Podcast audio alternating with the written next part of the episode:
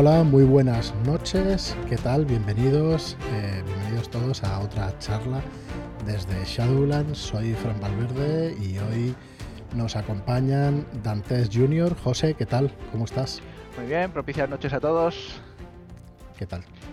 Bien. Bien, bien. Vamos a ver por aquí si, si mostramos un par de cosillas en las que hemos estado poniendo toda nuestra ilusión trabajando arduamente, arduamente, porque hay un montón de trabajo hecho. Ahora lo comentamos. Nacho G, ¿qué tal? ¿Cómo estás, Nacho? ¿Qué tal? Muy bien, muy contento de que me hayáis invitado para hablar de una cosa súper guay, de tiña, de piñas y toñas y, sangre y vísceras. Súper divertido siempre. Cuando hablas de piñas, ¿te refieres a su uso? Sí. ¿Qué otra cosa hay? Ya empezado fuertes. Bien, bien. Muy bien. Y Albert, ¿qué tal? ¿Cómo estás?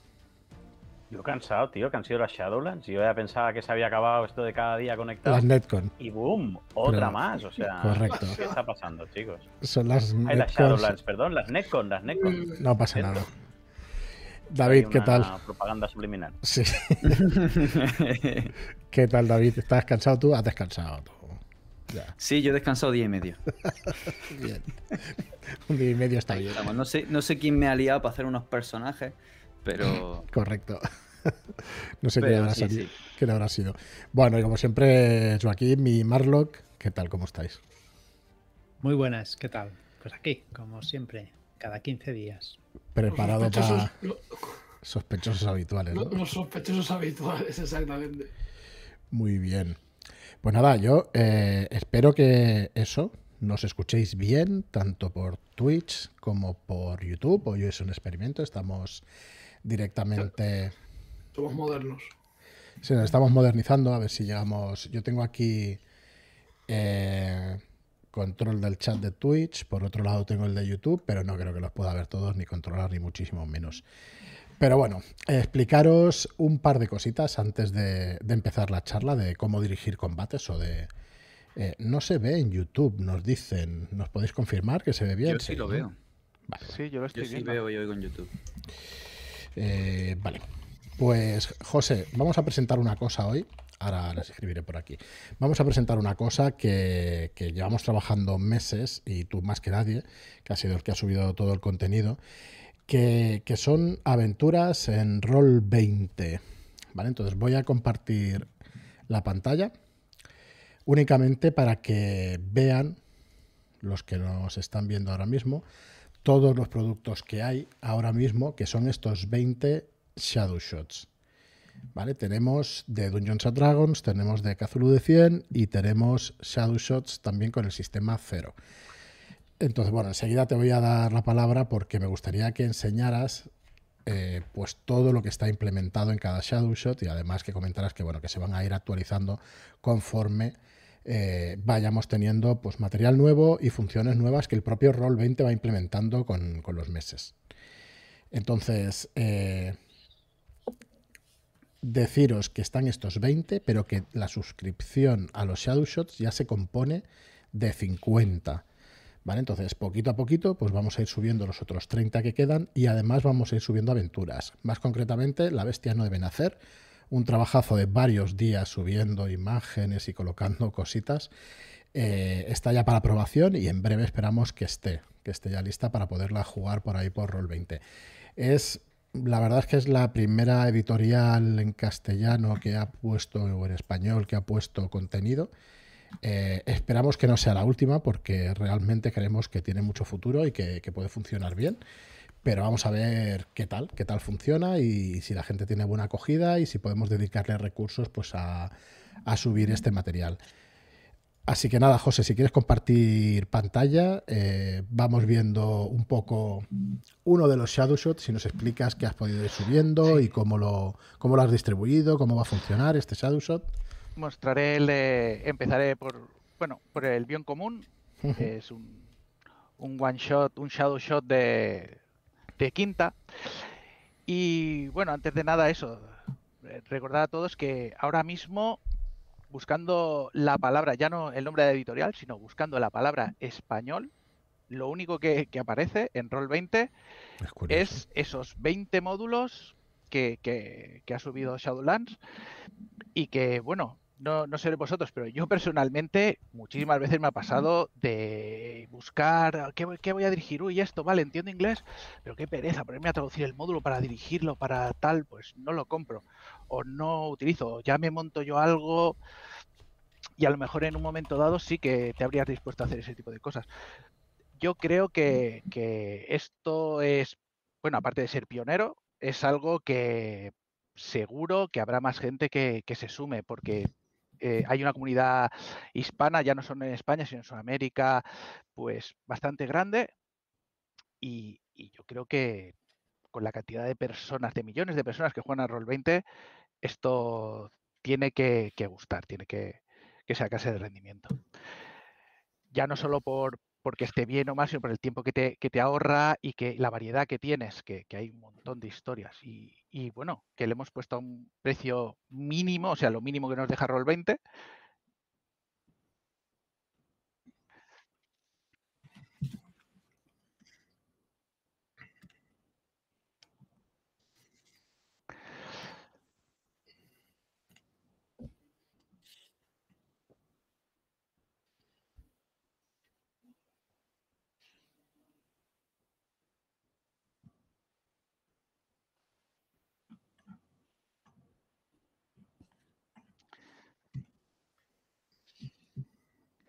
y, y- quién no ha invitado a pizza al máster cuando se hace cuando se hace una partida y, te dejas más en la pizza y en la Coca-Cola, hombre.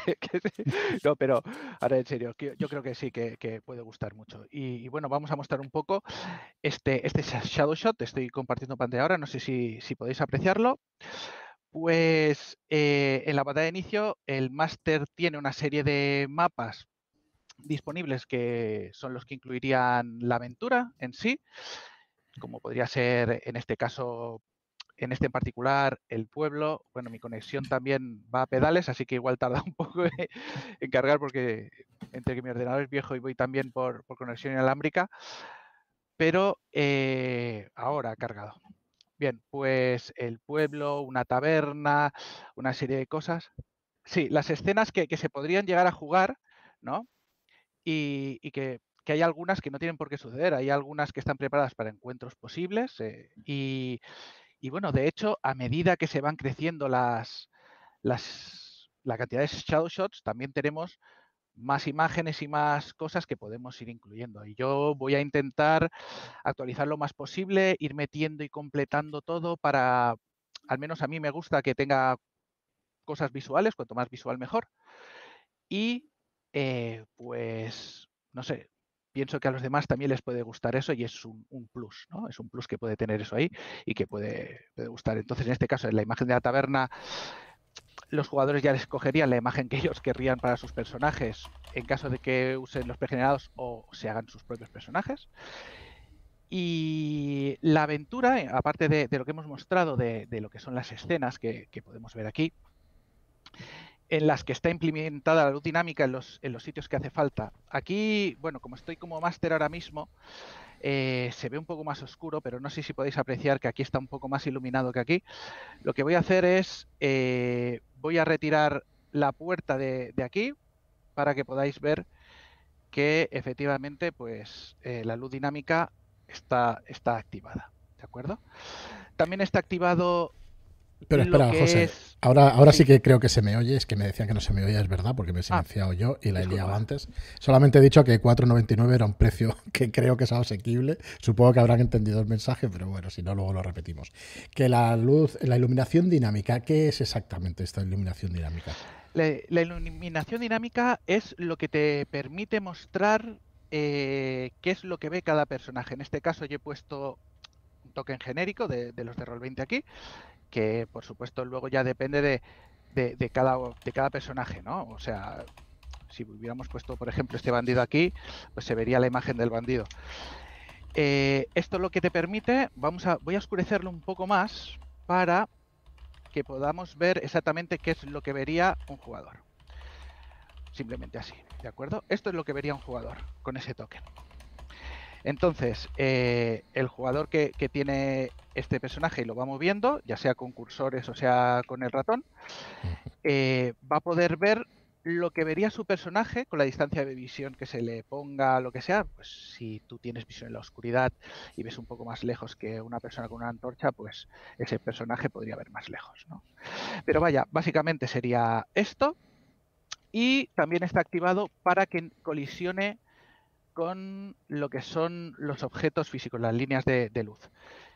Entonces, eh, aquí hacia la izquierda no se puede pasar, y hacia la derecha, pues sí, podrías ir moviéndote, ir viendo todo lo que, lo que tu personaje pudiera ir viendo aquí.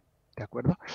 Entonces, eh, puede que haya algún mapa, sobre todo los primeros eh, Shadow Shots que hice, aunque los primeros creo que eran en el sistema cero y quizás Tulu, pero puede haber alguno que no tenga la luz dinámica activada. En ese caso, yo lo que voy haciendo es los voy repasando y los voy activando poco a poco, les voy metiendo todo. Pero eso no. sí, que estará. en breve estará... y todo lo que se va poniendo nuevo, pues estará de esa Exacto. Bueno, aquí en esta imagen de más lejos se puede ver, se puede apreciar lo que vería este personaje, ¿no? Y si hubiera alguien escondido detrás de esta columna, pues no lo vería. Entonces, José, eh, los personajes jugadores, todos tienen su hoja de personaje y está rellena para hacer sus tiradas y todo eso. Efectivamente. Están hechas, están rellenas. vienen unos pregenerados con una pequeña descripción, ¿no? Y aquí está la ficha de personaje con el equipo que lleva, eh, sus habilidades. En caso de que lancen conjuros, están los conjuros listos aquí para eh, darle y en el momento que le das se lanza el conjuro y, crea el efecto, etcétera. Está todo eh, lo más preparado posible para facilitar el trabajo tanto al máster como los jugadores, que lo tengan sencillo. Que por supuesto a, muchísima gente le prefiere hacer su propio personaje porque lo hago a mi gusto, tal, y no hay ningún problema. O sea, que estén aquí como reserva no, no afecta en nada a ese tipo de cositas. Pero es una facilidad que tienen eh, para poder utilizar esos personajes. Decir también que el, PDF, el Shadowshot en PDF está incluido, o sea, te lo puedes descargar para poderlo leer tranquilamente también. y Además, eh, a ver si puedes enseñar alguna ayuda, algún trozo de texto donde se vean los links directamente que, vale, enlazan a los PNJ, a los PJs. Sí, hay algunos que los que vengan con la bolita azul, los que sean máster sobre todo se, lo sabrán, que es que está visible para todos. Entonces, eh, esta parte sería la que verían los jugadores, tendrían esta ayuda abierta visible para ellos, no para o sea, está los que son para el máster y lo que es para jugadores. Los jugadores verían esto, ellos no tienen links, ellos no tienen acceso a nada y esta parte de abajo sería algunas anotaciones para el máster. En cuanto a lo que comentabas de, las zonas linkadas, pues podríamos ver este, por ejemplo, interrogando a Berta, hay una zona de esta aventura en la que tú hablas con, esta chica, pero claro, tú tienes aquí y dices, bueno, vale, Berta, ¿y Berta dónde está? Ahora tengo que buscar entre los PNJs quién es Berta. Con pinchar aquí, cada vez que veas una palabrita eh, de color rosa, con pinchar automáticamente te va a abrir el personaje, qué es lo que tiene y ficha en caso de que la tenga. Y la hoja de personaje. y sus habilidades, conjuros, etcétera. Entonces, este caso sería Berta, pero si nos vamos a este encuentro con los bandidos, por ejemplo, veríamos que aquí hay más cosas veríamos, aquí tendríamos la ficha del bandido para poder utilizarla, accederla en el momento que estuviéramos en el combate. ¿Qué ayudas necesitaríamos sobre el viejo molino, por ejemplo? Se nos abriría esto y, en esto de aquí tendríamos qué es lo que hace, qué, es, qué, qué información tenemos sobre el molino. O sea, y en el molino, por ejemplo, aquí vemos que hay un enjambre de ratas. Pues podemos volver a abrir este enjambre de ratas y nos saldría, pues eso, tendríamos la ficha para poder acceder, todo lo que, hace. Eh, totalmente en español la ficha, que es otra cosa que Roll20, pues al estar en inglés, si tú arrastras un NPC o una criatura, te sale todo en inglés. Y bueno, hay gente que tiene más facilidad, gente que tiene menos. Y el hecho de que esté todo totalmente en español, eh, yo creo que, va a ayudar y facilitar muchísimo las partidas. Mm. De acuerdo. Eh, Muy bien, Eso por parte de, de los links. Y todo está pues montado, lo, intentando que sea lo más fácil posible. Yo como director de juego Eh, es un sistema que suelo hacer para, montarme yo las cosas. Me he inspirado también un poco en algunos módulos que he visto montados de, otros autores, incluso algunos oficiales de, quinta edición. Y creo que no hay mucha diferencia.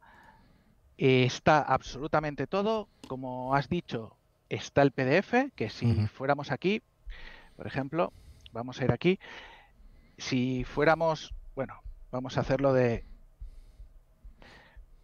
desde la zona de, aquí, para que se vea un poco, vamos a entrar, por ejemplo, en naturaleza disforme. En el momento que tuviéramos esto, aquí nos sale eh, para descargar el PDF. Aquí tendríamos lo que es el one shot para poder descargar el shot que podemos encontrar en, el Rollflix, ¿no? pues lo tendríamos aquí y cualquier cosa que a lo mejor eh, pudiéramos tener más cómodo porque queremos tenerlo en papel o el PDF para poder consultarlo mientras estamos haciéndolo, para tener una segunda ventana, cualquier cosa, pues lo tenemos disponible ahí. Muy bien, José. bueno, pues... yo, por mi parte creo que es una cosa que, que, va a ayudar. A mí me había encantado tener esto, ¿eh? pero me habría encantado. Desde luego, ahora, ahora estás tú ahí haciéndolos y eso, pero desde luego que te los den hechos. Yo solo he subido, pues no sé, cuatro o cinco partidas, una cosa así, pero no he subido sino eso. Recorta la imagen del PDF, súbetela, hasta el personaje, hasta joder, los PNJ, tal. Mm, no sé cuánto tiempo, pero tres, cuatro horas por aventura probablemente haya gastado yo, que no me mato demasiado. Así que bueno, si podemos ayudar a que es cierto que consume mucho tiempo. Si, quieres hacerlo con un poquito de cariño, se, va muchísimo tiempo ahí. Muy bien, José, pues ya está. Hemos presentado lo de, lo de los Shadow Shots en Roll20 que nos hacía mucha ilusión. Yo creo que tendrán, creemos que tendrán recorrido, a ver qué tal y cómo lo acepta la gente y, qué recorrido tiene. Pero bueno, vamos con la charla de hoy, que, que llevamos ya 20 minutos. Y bueno, decíamos, eh, consejos para tus combates, ¿no? Para cómo poder dirigir mejor tus combates. yo lo hablaba fuera de micro, que me gustaría hacer una diferencia muy grande entre lo que son los combates online, de partidas online, y los combates de partidas en mesa. Entonces, eh, como nos estamos moviendo muchísimo por el online y por las circunstancias en las que estamos, creo que nos hemos de basar o nos hemos de, hemos hablar en general del online, pero si queréis damos cuatro pinceladas de los combates en mesa, de los tradicionales, de qué, o irnos presentando un poco a lo que más habéis dirigido, o qué tipo de combates son los que habéis hecho más. Y, bueno, si quieres empezar, Nacho, eh, me encantaría que nos dijeras, porque bueno, nosotros te conocemos ya como gran experto de Dungeons and Dragons, pero, pero igual has estado dirigiendo más años otras cositas. Cuéntanos. Pues sí, sí, sí. Yo empecé con Warhammer Fantasy Primera Edición y con Vampiro. Eh, y he estado entrando y saliendo de Dungeons and Dragons de tres ediciones o de Pathfinder, pero entre medio he jugado a muchísimas cosas y he dirigido a bastantes cosas también y me he inventado mis propios juegos que he torturado con ellos a mis amigos. Ha sido precioso. Con lo cual, eh, sí, sí, ahora mismo mi, ámbito de, competencia, por así decirlo, es Dungeons Quinta, pero, pero llevamos, como todos, llevamos mucho horror a la espalda, incluso aunque no nos acordemos de ello. Totalmente. Y el resto, eh, José, tú también. Has estado jugando muchos años. Sí, yo, pues echamos ahora mismo, creo que serían unos 32 años más o menos, o 33 años que llevo jugando. He jugado muchísimo en físico, pero es verdad que he jugado muchísimo en, online. En online he hecho mucho y es cierto que hay cosas que el físico tiene que no tiene online, pero hay cosas que tiene el online que no tiene el físico. Para mi gusto. El online pues para mí, el hecho de que me automatice según qué cosas y le dé y no tengo que estar, tira, ahora tira otra vez y ahora tira. No, le das y lo hace todo. En ese aspecto sí. Bueno, pero dados, dados hay que seguir comprando, ¿eh? Esto de que, aunque se juegue online, esto de no, de no tirar dados, eso no puede ser, ¿eh? Muy bien. Eh, ojo, eh, espera, antes de que. es que ahora, por lo visto, han sacado unos dados que están sincronizados con el ordenador y lo que hace es eh, pasar la Con Roll 20 directamente. Tú, puedes coger, hacer tus tiraditas ahí en, mesa. físico. Y tiene brilli brilli, que es lo que ya rompe totalmente. Eso es lo que te va a hacer comprarlo sin duda. Y, y las pilas, el paquete de pilas. No, no, no. Van. Es, es inducción, Sí, sí, tío. sí, los Se pones por cargan de forma inalámbrica, sí. Para, que, para el que no lo sepa, han hecho un crowdfunding, un Kickstarter y van por los 2.700.000 Vaya tela. dólares. ¿eh? Y- y- Creo que acababa ayer, Haciendo, pero- haciendo aventuras, ¿eh? Es que es eso. Hay que diseñar unos dados ya. Marlock. eso ya Llegamos pasó a la historia. ya- sí, ya pasó a la esto historia. es así fugaz, pasa por delante. Bueno, Al- Albert, yo eh, he podido ver tu vídeo sobre los combates, muy chulo también, como todo lo que haces. Y, pero ¿con qué sistemas tienes más experiencia de combate, digamos? Aparte de Portal. Mm, Pues claro. no, eh, seguramente con el sistema que tengo más experiencia de combate es con Séptimo Mar, porque hice una campaña durante 10 años y, y, claro, lo dominaba muy bien. Con Portal no lleva tanto no lleva tanto tiempo y además no es un sistema muy enfocado al combate. Mm, pero bueno, eh, al final yo creo que lo menos importante en el rol en general, pero en los combates también, es el sistema, a no ser que tú lo quieras enfocar de una forma muy gamer, de una forma muy... eh, bueno, que también es una es legítima, pero, pero yo entiendo que al final eh, el- el éxito o no del combate, como el éxito o no de la partida, no depende de lo bien que domines las reglas del, del juego. Hay otras cosas que están muy por encima. ¿Y tú, David? Explícanos un poco.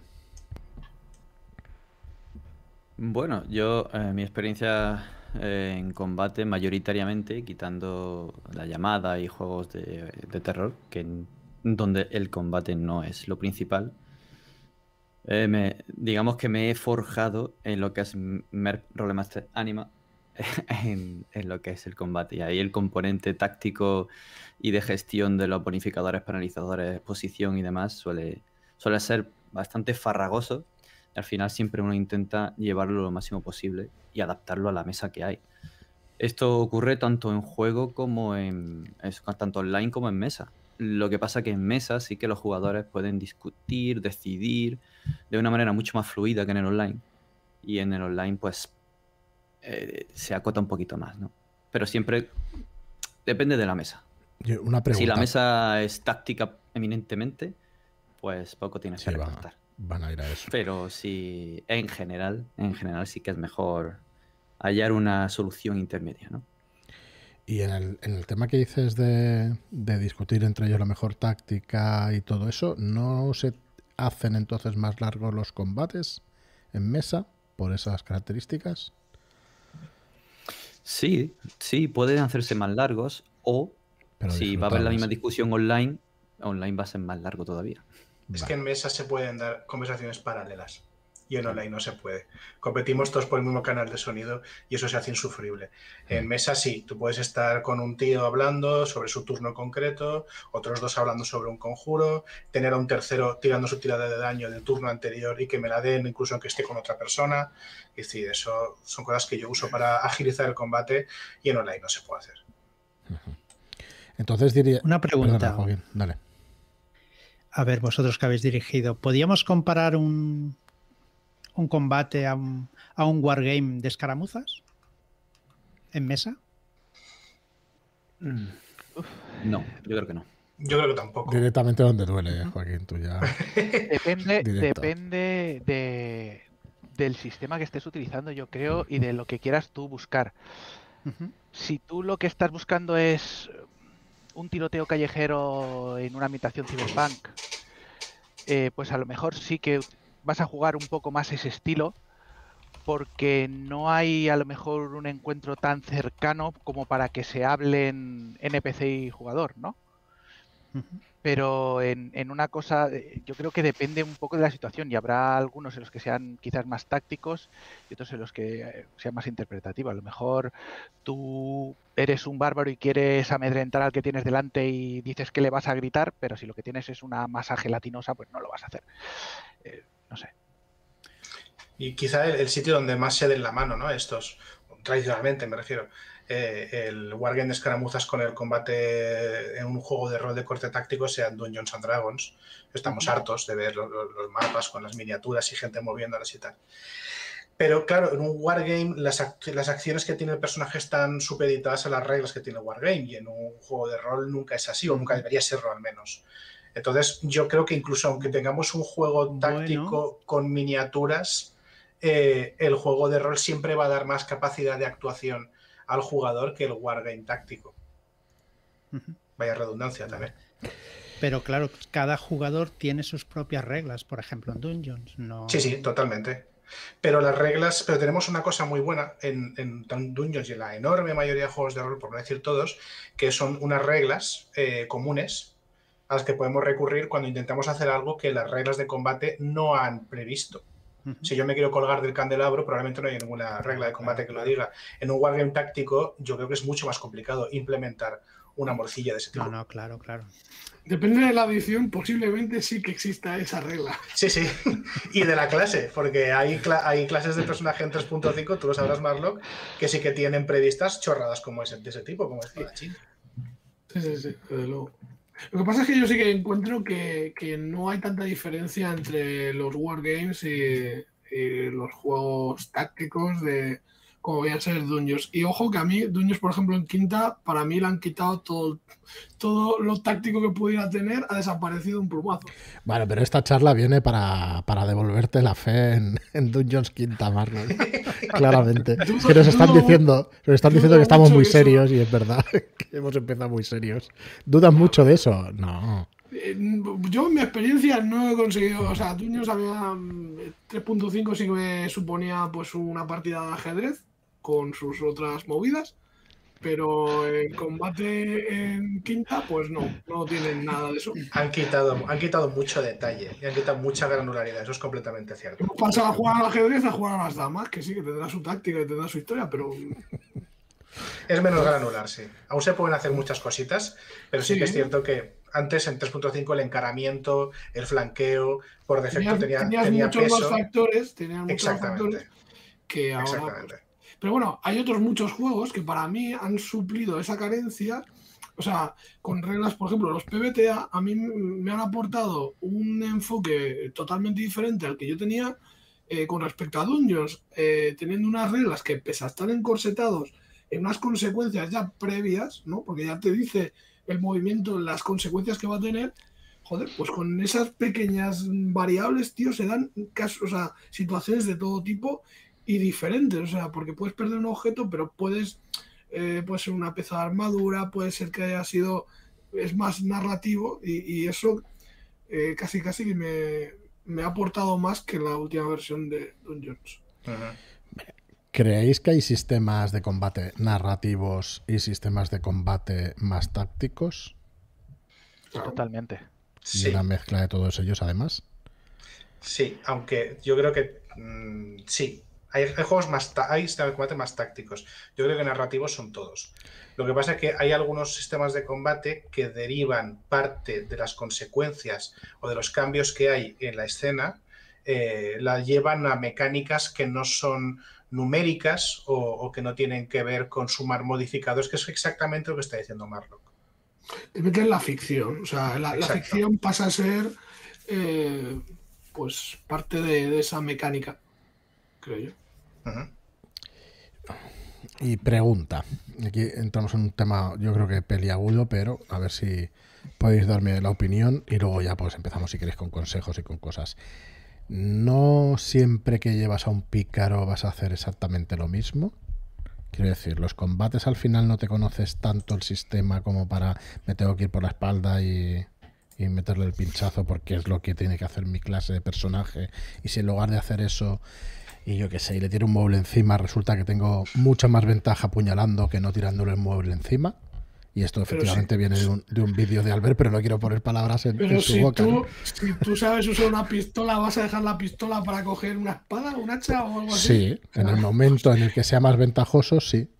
Claro, pero es que general, en el juego, precisamente en ese juego, te dicen que lo más ventajoso que tú sabes hacer es apuñalar por la espalda. Claro, pero por mucho que sepa apuñalar por la espalda, si la roca está pendiente de un hilo y yo la empujo, pues no sé, pues... Claro, claro, pero eso es dentro de la ficción, eso puede hacer cualquier personaje, no el pícaro. Bueno, pues no es, no es muy bueno el ejemplo, pero a lo mejor alguna otra cosa, como tirarle una cosa encima para despistarlo o hacer cualquier otra cosa, pero resulta que no tengo la misma ventaja que otro personaje que sí que lo puede hacer.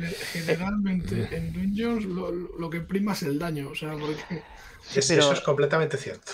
pero en realidad es lo que tiene que sea un juego de rol, ¿no? Vale. Que el- la situación va a ser distinta. Entonces, el mismo pícaro, da igual que sea pícaro o lo que sea, a lo mejor para él lo más ventajoso es irse, Claro. de retroceder hasta detrás de una puerta para que le vengan de uno en uno. Lo entiendo, lo entiendo. Pero entonces, ¿no es obvia siempre la decisión? Y A ver, deja de ser que- tan divertido. Yo si realmente lo digo para que me expliquéis el por qué no y, y de qué manera quitarnos ¿no? E-, esa losa Hacho, dale, dale tú, porque yo eso- Es que, es que ahí hay dos, ahí hay dos cosas. combate. Ahí hay dos cosas que a mí me parece que son muy, muy. O sea, el ejemplo está muy claro en Dungeons, ¿vale? En todas las ediciones, en realidad. Eh, y una de ellas es la, la opción, la opción táctica eh, óptima, ¿vale?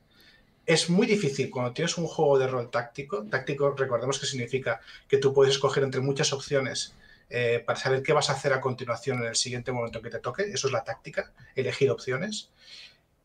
Pero claro, eh, si hay una táctica que es increíblemente útil y las demás no son tan útiles, o es una táctica que puede, que puede funcionar en la gran mayoría de ocasiones, es inevitable que acabe recurriendo a esa táctica.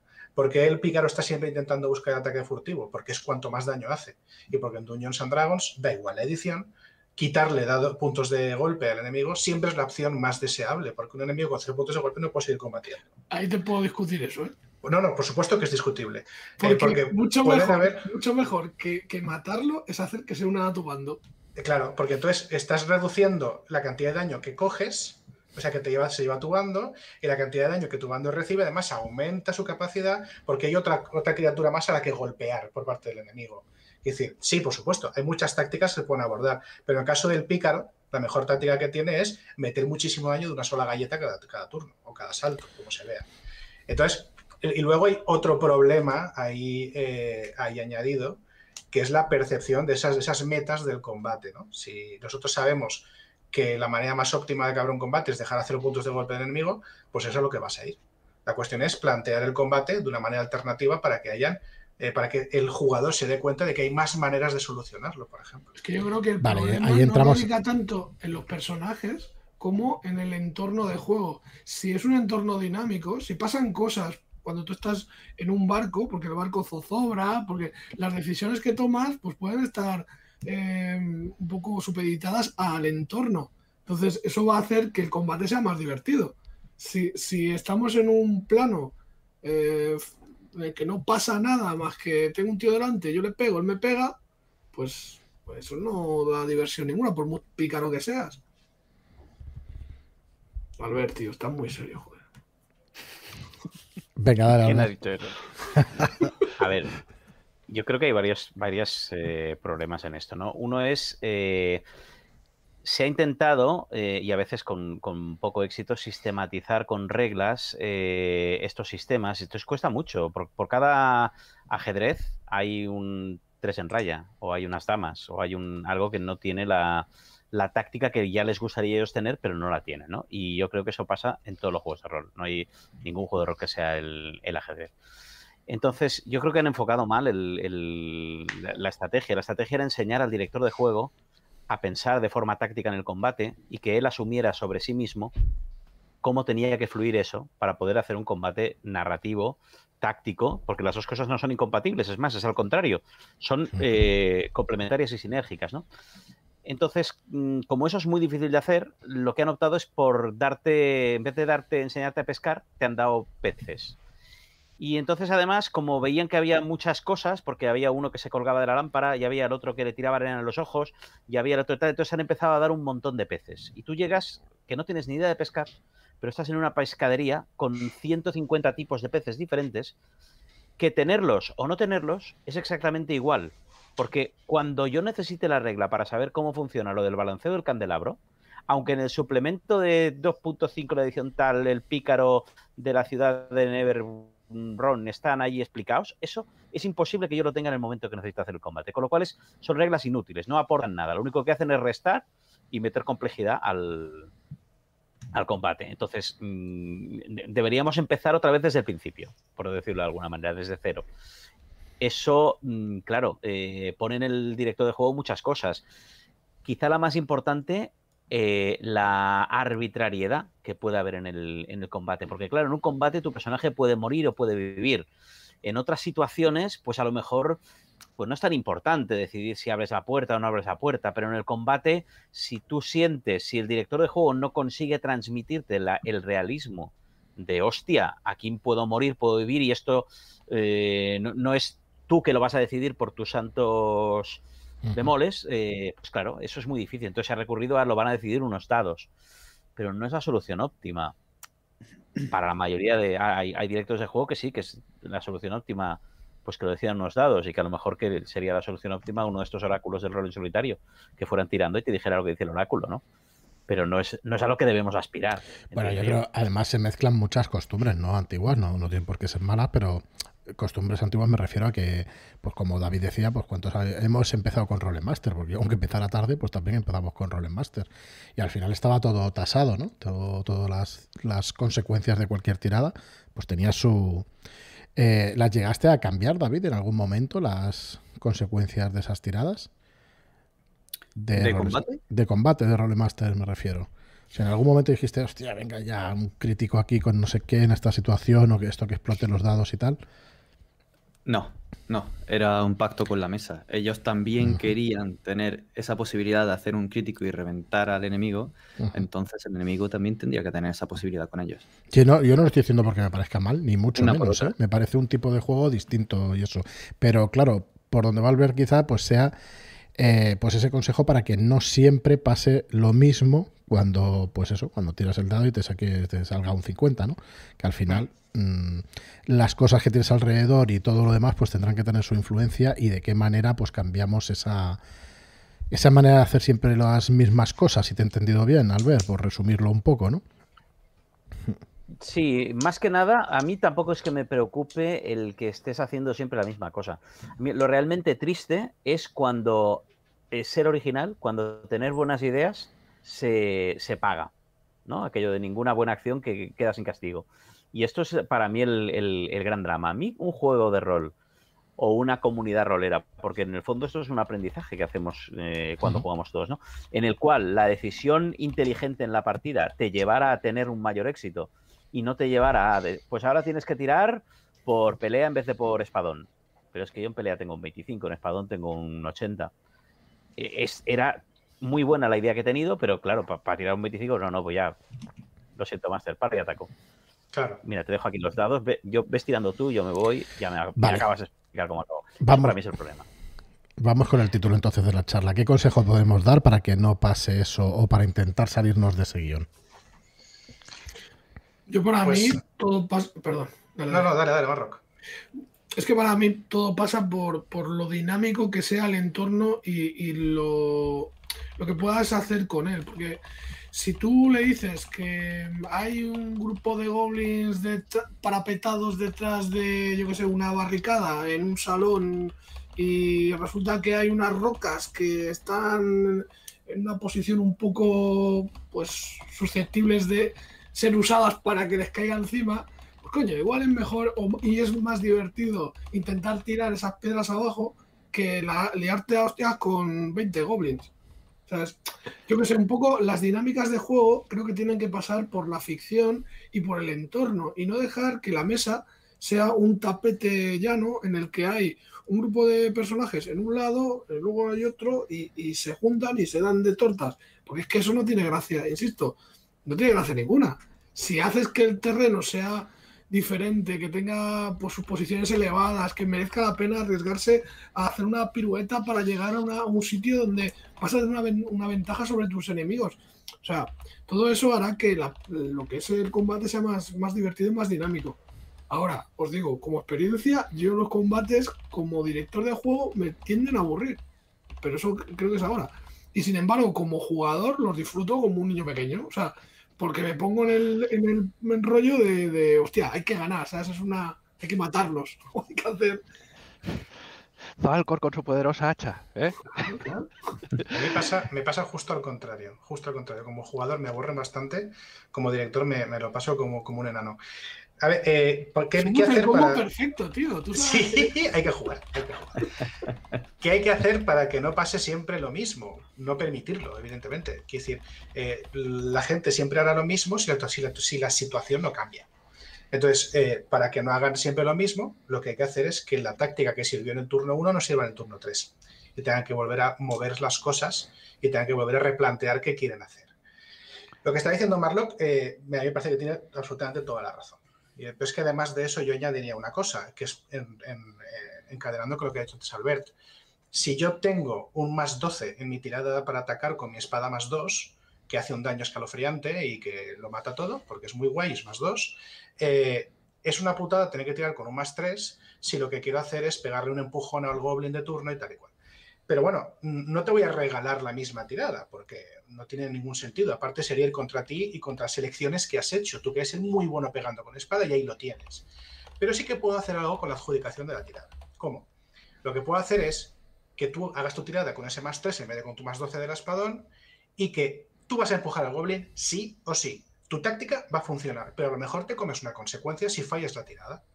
La cuestión es eh, darle un incentivo a la gente a que intente cosas divertidas, a que intente cosas alternativas, que vayan mejorando lo que está pasando en el combate y darles la posibilidad de avanzar.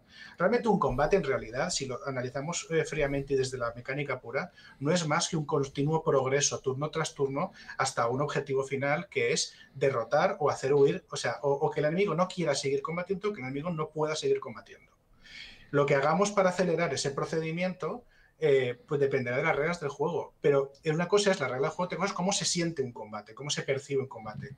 Y si quieres que el combate se perciba como algo dinámico y no como un reloj de progreso, tienes que meterle cosas que hacer, elecciones que tomar, tienes que fomentar esa táctica. Y eso se hace obligando a que esa táctica tenga que cambiar turno tras turno. Pero a lo mejor no es, igual obligar no es realmente bueno, bajo mi punto de vista, yo quizás soy más de dejarte ganchos ahí y cosas en las que te dan pie a hacer cosas.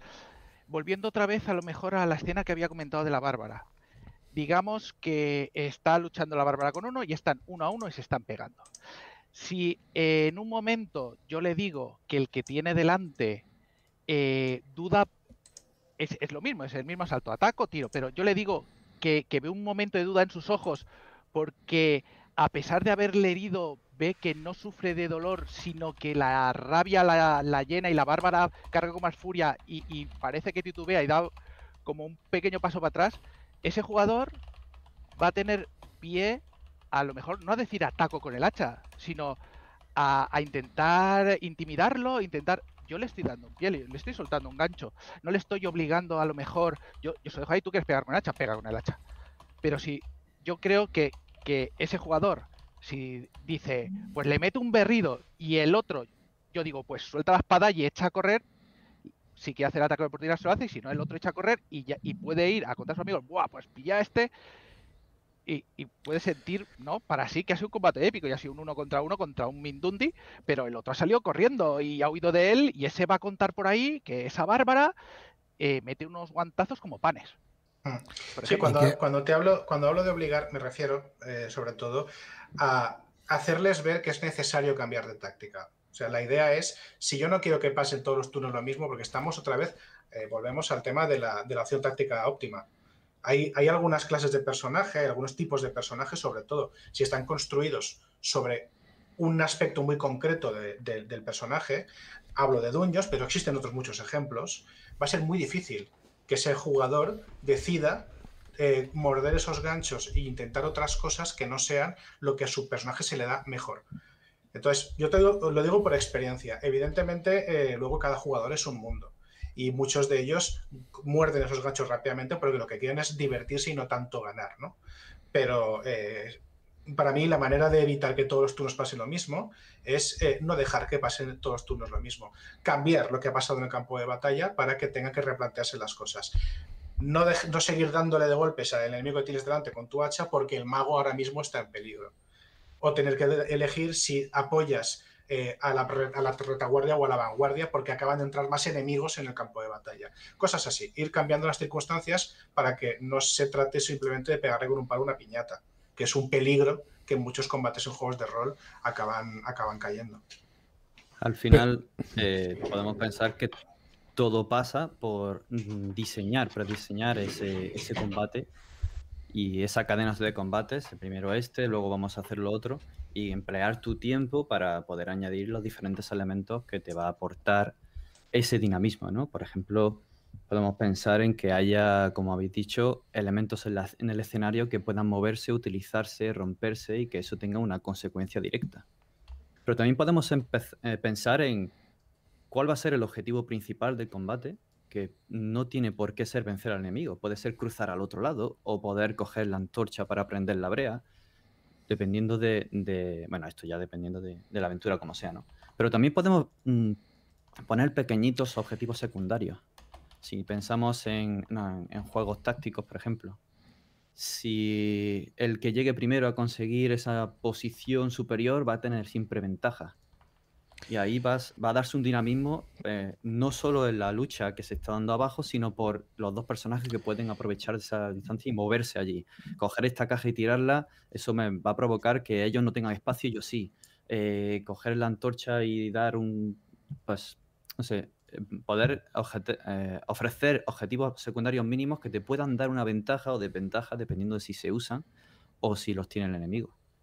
De hecho, una idea Perdón. Sí, sí. no, dime que una idea que, bueno, una cosa que, había visto en una dragón de hace mucho tiempo era eh, un combate que se daba dentro de un, de un, mercado, de un mercado medieval, en el que cada combate, o sea, cada asalto iban pasando cosas, o sea, el combate, eh, pese a que tú estabas parado y no tenías, no había margen de maniobra, porque era el paso de 5 pies famoso de 3.5, eh, pese a eso, se daba por hecho que el combate era algo movido y provocaba consecuencias a tu alrededor. No era una cosa que allí no tocas a nadie, ¿no? Entonces, pues se te podía caer un tenderete encima, te podía pasar por allí pues un grupo de gente que asustada por los combates que hay alrededor, pues eh, te, empujaba, te podía derribar. Y pues, pasan muchas cosas.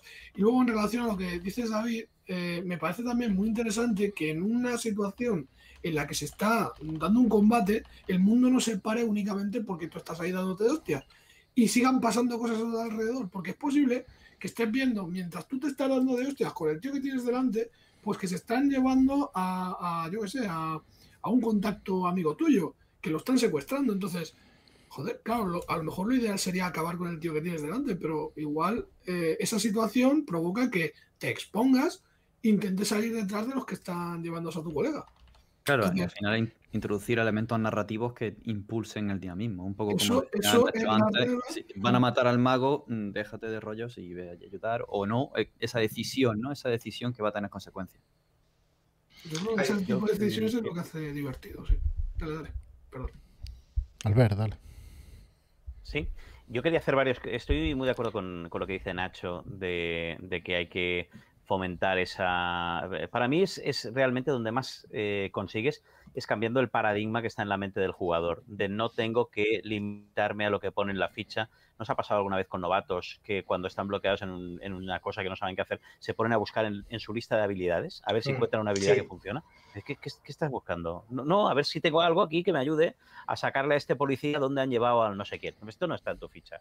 Pues con el combate sí que lo favorecemos, ¿no? Mira en tu ficha a ver si tienes el conjuro que tal. Y entonces, si salimos, si conseguimos salir de esa mentalidad en la que nos hemos metido los unos a los otros, en la cual eh, la cosa se resuelve mm, tácticamente con lo que pone en la ficha, ¿no?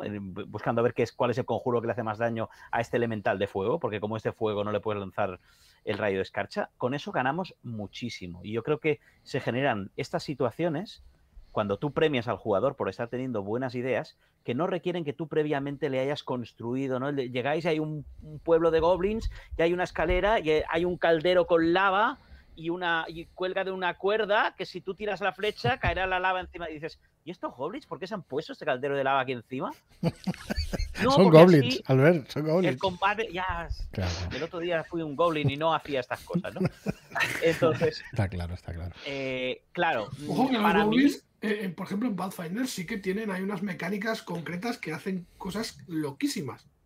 pero bueno, sigue. Pero eh, da igual, poner lo que queráis. Eh, para mí es una, una de esas cosas que, es casi tan aburrida como lo otro, ¿no? Que dices, mira, el máster me ha puesto ahí la, cuerda para que el elfo tire la flecha, pues se cogió la dote de cortar cuerdas con la flecha, ¿no? Entonces eso es, es, es lo mismo. Si tú no construyes nada de esto, si tú no les pones soluciones obvias a los jugadores que se iluminan cuando pasa por el, cursor, esto en un juego de ordenador tiene sentido, pero en un juego de rol no. El jugador se va a ver forzado a dar con esas soluciones y a pensar cosas. Entonces, si, si empieza a pensar cosas y pregunta, ¿hay un candelabro? Tiene que haber un candelabro. Porque es lo último que luego no haya el candelabro. En eso tienes que, que jugar. Y luego otra cosa, a raíz de lo que decía Marlock, eh, que creo que es muy importante, que es que hemos malinterpretado mucho las reglas del combate y lo estáticos que son. Él ponía este ejemplo del, mercado. Yo le voy a explicar cuando, cuando juegas en séptimo mar, en séptimo mar tienes diferentes tipos de defensa, ¿no? Y tienes el juego de piernas, que sirve para esquivar, tienes la parada, que es una parada con la espada, luego si te dan, pues tienes el aguante, que hace que recibas más o menos daño. Y yo me acuerdo en un combate que había un, bicharraco enorme, ¿no? No, un bicharraco, no un monstruo, ¿eh? Una, un jugador, ¿no? Que no, no paraba ni esquivaba ni nada y lo único que hacía era recibir daño, pero como tenía un aguante brutal, entonces, según cómo te imaginaras la, la, escena, daba la sensación de que era un tío que estaba quieto, ¿no? Y le iban dando hachazos y, no, y, los hachazos no pasaban la piel. Eso no es un combate. Cuando yo tiro por parar, yo tiro por parar y hago así. Paro y me agacho. No, no. Cuando tiro por esquivar, me, explico lo que quiero decir. Es lo que estaba diciendo Marlock. Tú no estás quieto en el mercado así como si fueran los personajes de Final Fantasy, ¿no? Que van, que van avanzando. Los, los turnos a iniciativa no tiene que ser, ahora atacas tú, ahora ataco yo, ahora atacas tú, ahora ataco yo. ¿Habéis visto esto en alguna película alguna vez? Jamás. En una película coge el tío y le empieza a pegar puñetazos, a pegar puñetazos, lo tira, sale encima suyo, le vuelve a pegar. Lleva cinco ataques seguidos y el otro no ha atacado, ¿no? ¿Por qué? Porque los combates no son. Sí, sí, es que eso es, eso es también un, mal hábito, yo creo, heredado de. Exacto, de mirarnos, de pensar que las reglas nos están describiendo el combate, ¿no? Y, por eso cuanto menos se intente hacer táctica en las reglas, más táctica va a haber fuera de las reglas, siempre que tú seas capaz de aportar táctica fuera de las reglas. Pues dejadme... Si, no, pues estás perdido. Exactamente. Que en el chat nos dice, por ejemplo, Iker, que supongo que se refiere a esto que estamos hablando, dice, pero si haces eso, no estás siguiendo el, el sistema que previamente habías seleccionado. Es que. No estoy del todo de acuerdo. Claro, que, bueno, ya te explicarás un poco más, Iker, si, si, no nos referimos a esto. Yo tampoco estoy muy de acuerdo. De todas formas, luego también nos dice Andrax que hay algo en el contrato que se firma implícitamente antes de una partida que tiene que indicar el tipo de combates que quiere la mesa. Eso también es lo ideal, también es hablarlo para ver qué tipo de combates se quieren y todo eso. Y claro, eh, luego también nos dice el sistema te lo puede saltar en pro de la molonidad o de la fluidez. Claro, eh, ¿dónde está, no sé si el equilibrio o dónde está, qué pasa? Que hay mucha gente que prefiere un sistema por encima de otro, que, porque vamos, yo no, yo dudo que nadie quiera, que nadie no quiera molonidad. Todo el mundo querrá molonidad cuando juega rol. Pero bueno, imagino que a lo mejor hay algún tipo de jugador que, que solo le guste contar casillas y saber si le puede dar con su hacha o no. Entiendo que existirá, pero eso no pasa nada. Depende de lo que te refieras con molonidad, porque a lo mejor se relaciona con el pulp, que es muy molón, ¿no? Para mí una cosa espectacular, ¿no? no, porque, bueno, sí, claro, Conan es pulp. Pensaba precisamente en, Conan directamente. Joder, eh, Conan no puede haber una cosa más dungeonera que Conan. Y en cambio Conan es, joder, es macho, es todo, es todo movimiento, ¿no? Entonces, mm, hostia. Eh, bueno. Sí, lo he hecho Albert. Eh, sí, dale, dale. No, no, era contestar lo que estaba diciendo Fran, pero si querías, si quieres seguir con, respondiendo Albert. No, no, no. Yo no estoy del todo de acuerdo con que, con que sea necesario ignorar. O sea, a ver, no estás traicionando el sistema, por así decirlo. Eh, hay sistemas que se, que se enfocan en cosas muy técnicas y muy, y muy específicas y detallan solamente las partes que les interesan, porque el resto o bien lo dejan al arbitrio de quien dirige o quien juega, o bien simplemente no les parece interesante.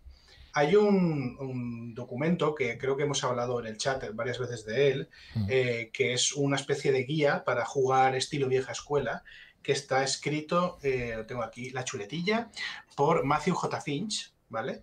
Eh, y habla de qué elementos puedes incorporar a tus juegos para, para jugar estilo vieja escuela, incluso aunque no estés jugando uno, un juego OSR o un retroclon. Y uno de ellos, que es para mí mi, mi más favorito del mundo, es la senda del jarrón Ming. La senda del jarrón Ming viene a decir lo siguiente. En un juego de vieja escuela, que el combate está arreglado de aquella manera, o sea, poco pero intensamente, mm, sería un insulto al ambiente o al espíritu de ese juego que hubiese cuatro personas luchando en una habitación con un jarrón Ming y que ese jarrón Ming no estuviese roto al final del combate. Y eso que no existe ninguna regla que diga cómo se ataca un jarrón Ming, cómo se rompe un jarrón Ming, o cómo podría romperse ese jarrón Ming en caso de que los combatentes luchen a su lado. No obstante, es evidente que, ese jarrón se tiene que ir a tomar por culo, porque al final estás peleando en la misma habitación que él y los combates no son estáticos.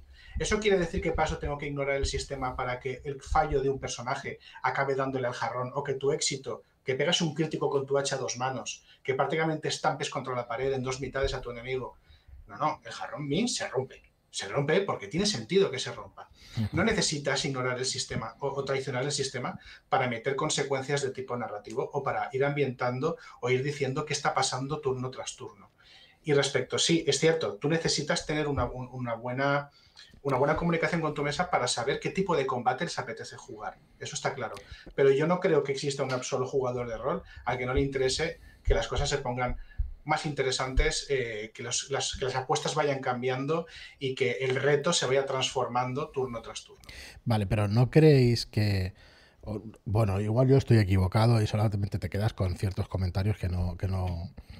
A ver, eh, si un ogro, pues eso, lo que decíamos del pícaro, si luego viene el máster y coge y la, la, mayor habilidad de uno de los PNJs no la utiliza en ese combate, los jugadores van a empezar a pensar o pueden pensar que les está de alguna manera estafando, cuando tú lo que haces es hacer más dinámico el combate. Yo recuerdo, no una partida de rol, pero una de un juego de mesa, que es las, las Mansiones de la Locura, que es un juego súper rolero. Si no habéis jugado, recomendadísimo. Aunque se os va a quedar corto porque necesitáis más interacción. Pero recuerdo perfectamente que como máster te los puedes cargar de un plumazo, con las habilidades que tienen los monstruos, las cartas que te salen, los poderes que tienes, te los cargan. Igual que en un juego de rol. Eh, le dimos, le intenté dar emoción hasta el final y oye, la cara de los jugadores era un poema y te los podías haber cargado en el turno 4 de, la última lucha. Entonces, hostia, eso es lo guapo, ¿no? Y realmente tuvieron la posibilidad también de morir, ¿eh? Tampoco es que los llevara de la mano hasta el límite y luego los dejas libre y tal. Tuvieron la oportunidad de morir, de morir, pero realmente eso fue más emocionante y dejé muchas cosas de hacer eh, para no matarlos directamente, pues al segundo o al tercer turno, ¿no? No sé, decir que... es no eh, a ver si me puedo explicar que si tú utilizas todas las herramientas del máster a tu disposición, es que no tienes, no tienes rivales delante. es que tú no tienes las herramientas del máster en un combate, tú tienes las herramientas de...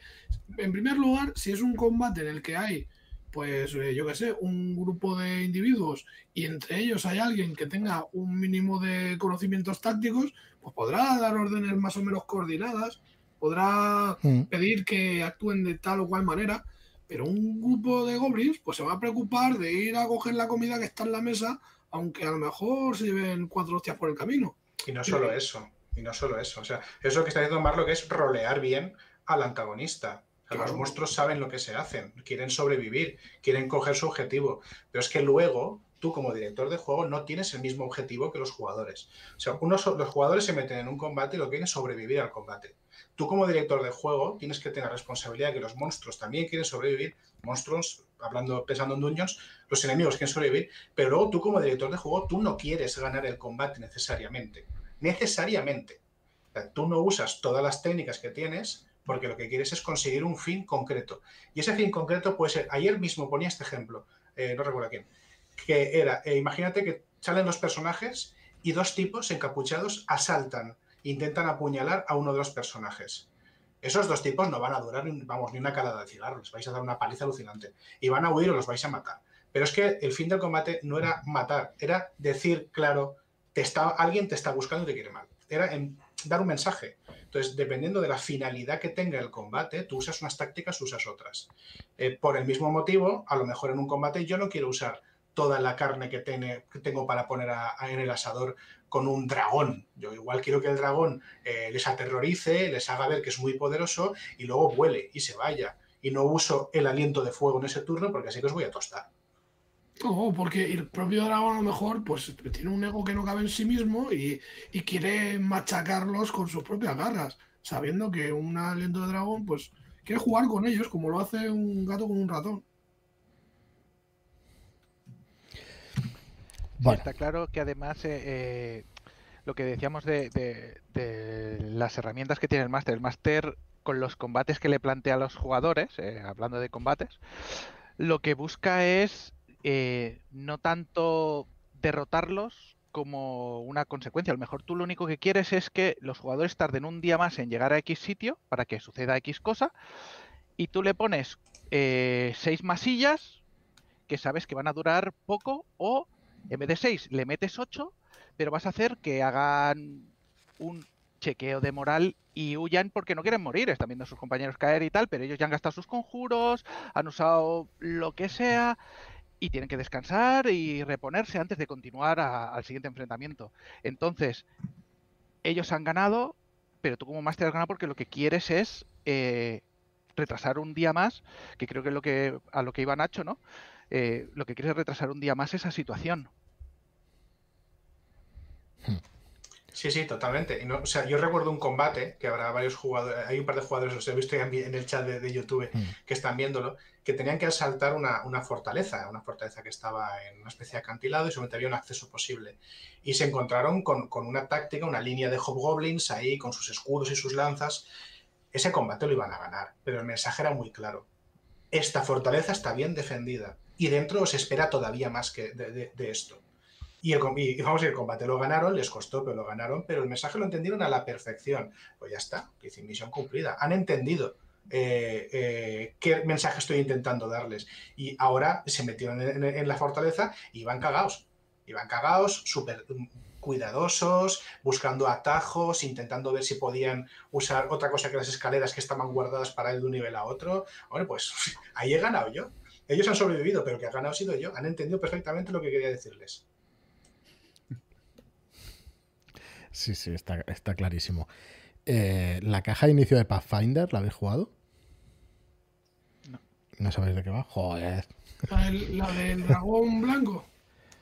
Eh, ahora no recuerdo si era blanco, o era un dragón más pequeño. ¿no? Esa es la segunda de, de Dungeons quinta, la del dragón blanco. Que está muy guay, esa caja sí que está guay.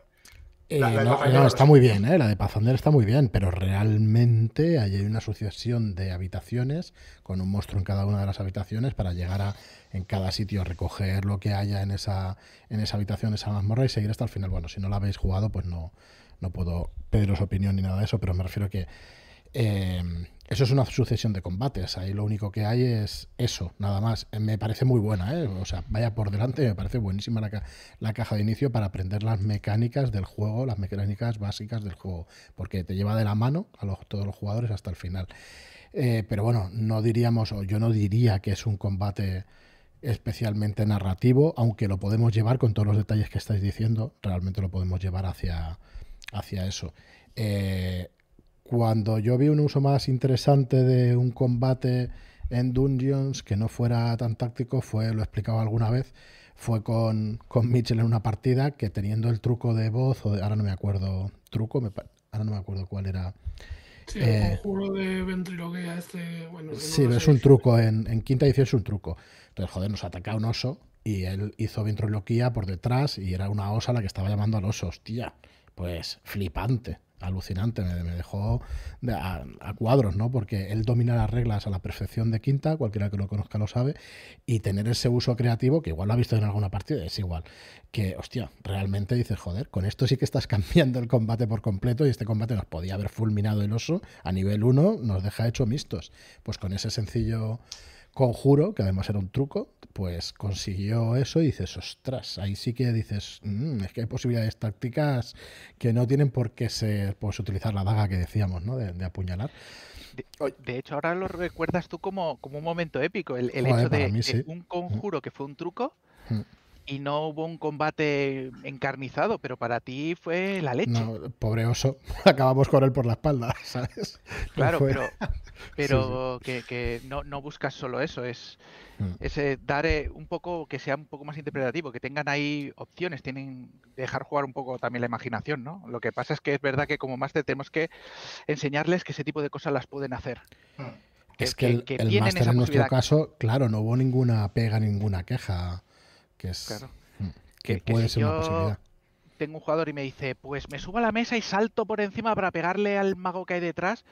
No empiece, a ver, tira por saltar, tira por no sé qué, tira. Ostras, eh, uy, no soy muy bueno saltando, llevo una armadura pesada, me voy al pozo. Eh, no lo hago. Y, has roto una escena chula. Pero sí, sí, pues es todo chula que tú quieras, pero es que llevas una armadura pesada y, muchas piruetas. Pero claro, tú, tú ¿qué, qué es lo que quieres hacer? Un máster, eh, no- un máster no va contra los jugadores, un máster quiere que se viva una historia. Si los jugadores mueren en el segundo capítulo, eh, el que pierde es el máster también, porque esa historia se pierde. No, no, no se va a continuar y continuarla reenganchando en cierto punto puede quedar rara. Bueno, si a mí me dices que, que no va a haber consecuencias en lo que vaya a vivir, entonces Consecuencias sí, pero quiero decir, te voy a dejar hacerlo. Otra cosa Claro, es que tú le Un des la leche y te vayas al suelo y tengas que levantarte. Un exactamente. vas poquito de manga ancha, ¿no? O sea, tú vas a saltar, le vas a dar. Otra cosa es que te quedes en el suelo y estés en el suelo y no sé si es que tienes dificultad de menos 4 en caso de Dungeons o, o X en el Señor de es que también lo Anillos. tenía- ya, pero es que lo que tú me estás diciendo es que estás para unas cosas sí, para otras no, y es un poco arbitrario Correcto. que a, tu antojo sí. decidas qué cosas No. valen y qué cosas no. Si tú me dices que yo No, Marlock, es, ese es el juicio del máster. El Claro. ver en qué cosas te tiene que dar ventaja la idea que has tenido y no te Claro. tiene ni que pedir que tires y en qué cosas dices, vale, bueno, pues si quieres in- intentar con el fuego, ahí sí que entiendo que tiene que tirar por cabalgar. Y si tiene poco cabalgar, pues a lo mejor no es una buena idea intentar saltar con el caballo por el lado de fuego. Pero bueno, si lo saca, huye con la princesa a, a, a Si eso- cuestas. si eso es Si no, maravilloso, pues, pero- mm, pero se claro, tiene que quedar. Pero es que te estás, te estás, o sea, de repente hacemos que eh, la armadura ya no cuente. No, no, no, no. No, no. sí, No, no. depende del qué. Eh, Depende le, de qué le- le estás aplicando la consecuencia, te estoy diciendo. o sea, Exactamente. eh, tú, tú saltas. Ahora, y, y vas a conseguir lo que te planeabas. Otra cosa es lo que te va a venir luego. Lo que a mí no me gusta es a lo mejor cortarle ahí porque ese señor ya no es que ya no vaya a volver a intentar saltar, es que no va a volver a intentar hacer nada. Porque eh, es que aquí me cortan, me, me- lo que comentábamos antes. ¿Qué pone la ficha? La ficha pone esto, pues esto es lo que voy a hacer. No voy a salirme de aquí. Es, esto es eh, el 1, el 2, el 3, pues voy a hacer el 3. Y, y ya O sea, está. Tú te vas a pegar una morrada monumental. O sea, tú vas a correr por la mesa con tu armadura de placas, eh, ahí sonando a ferretería, vas a saltar, le vas a pegar con tu espada al mago y luego te vas a pegar una morrada contra el suelo. Y quizá te hagas daño por caída y a lo mejor estás como una tortuga intentando levantarte hasta el salto que viene. Y vas a darle ventaja a los enemigos que te vayan a pegar. Hay pero- consecuencias. Lo que yo pero- quiero es que tú hagas tu, tu flipada. Claro, pero Porque- Si te, si chirría un poco a nivel táctico, también puedes pensar que esa persona es competente con esa armadura y que para Claro. poner un pie en la silla y otro en la mesa y echar a correr no le va a costar mucho. Exactamente. La cuestión es, es, es como la impro. Sí, pero. O sí y además. Y de, de entrada sí. De entrada me mola. A mí me pasa muchísimo. ¿eh? A mí alguien me dice una cosa que me gusta mucho. Y digo, mira, sí, va a salir. va- vas a hacer eso. Ahora tira para ver qué pasa después. Esa a mí es una cosa que me, me gusta mucho, ¿no? mucho de hacer. Exactamente, sí. Sí, esto me pasaba mucho en Anima y lo hacíamos así al final. Yo lo que quiero hacer es esto. Pues tienes esta habilidad que se acerca y tu ataque con aquello y hacíamos ahí un- una amalgama de cosas para que al final hacer lo mismo fusionamos dos asaltos, pero el personaje puede hacer, el jugador puede hacer lo que quiere en ese momento. También hay juegos que, se prestan mucho más a eso. Antes, Marlock, tú decías, hablabas de Dungeon World, que ha sido mi, personalmente, mi experiencia de combate favorita de todos los juegos de los que he jugado. Eh, ¿Por qué? Porque se presta a eso, se presta a que tú intentes cosas, a que te salga a medias, a que te comas unas consecuencias divertidas, Sí, yo a, las- que, claro, a que el combate cambie por esas consecuencias. Cosas como Dungeons, pues son un poquito más rígidas y estáticas y no te dan pie a que hagas eso. Tienes que meterlas tú, la morcilla, tienes que añadir tú. De hecho, te voy a recordar una escena, Marlock, Uy, uy, uy. hace mucho tiempo en la que había un máster dirigiendo a Conan y, había un pícaro por ahí y decidí eh, meterme entre una manada de enemigos dando volteretas y tal y hacer acrobacias, saltar por encima de X enemigos y plantarme delante de un mago que había y lo hice. Luego acabé hecho un cromo, pero acabé delante del mago haciendo pirueta y tal y, y- y realmente eso fue una escena que yo dije, ostras, me han destrozado, pero lo que me he reído y, la- el llegar hasta allí y conseguir hacer X cosa. Y, eso es, es la situación que te queda. Tú sabes cómo, cómo va a ir y, y para mí, en ese caso, lo que comentaba, el máster quiere contar una historia con los jugadores y hay veces que dejarles avanzar, dar quizás un saltito en la trama para adelante no, no, puede afectar demasiado, sin embargo, sí que va a hacer que la recuerde la historia de, de, un modo distinto. Además, enlazado con lo que estamos hablando ahora, o hace un minutito, eh, hay un, eh, uno de los vídeos de, Seijo, eh, que es un chaval que sabe un montonazo de dueños, tiene ideas muy buenas y los recomiendo muchísimo a todos.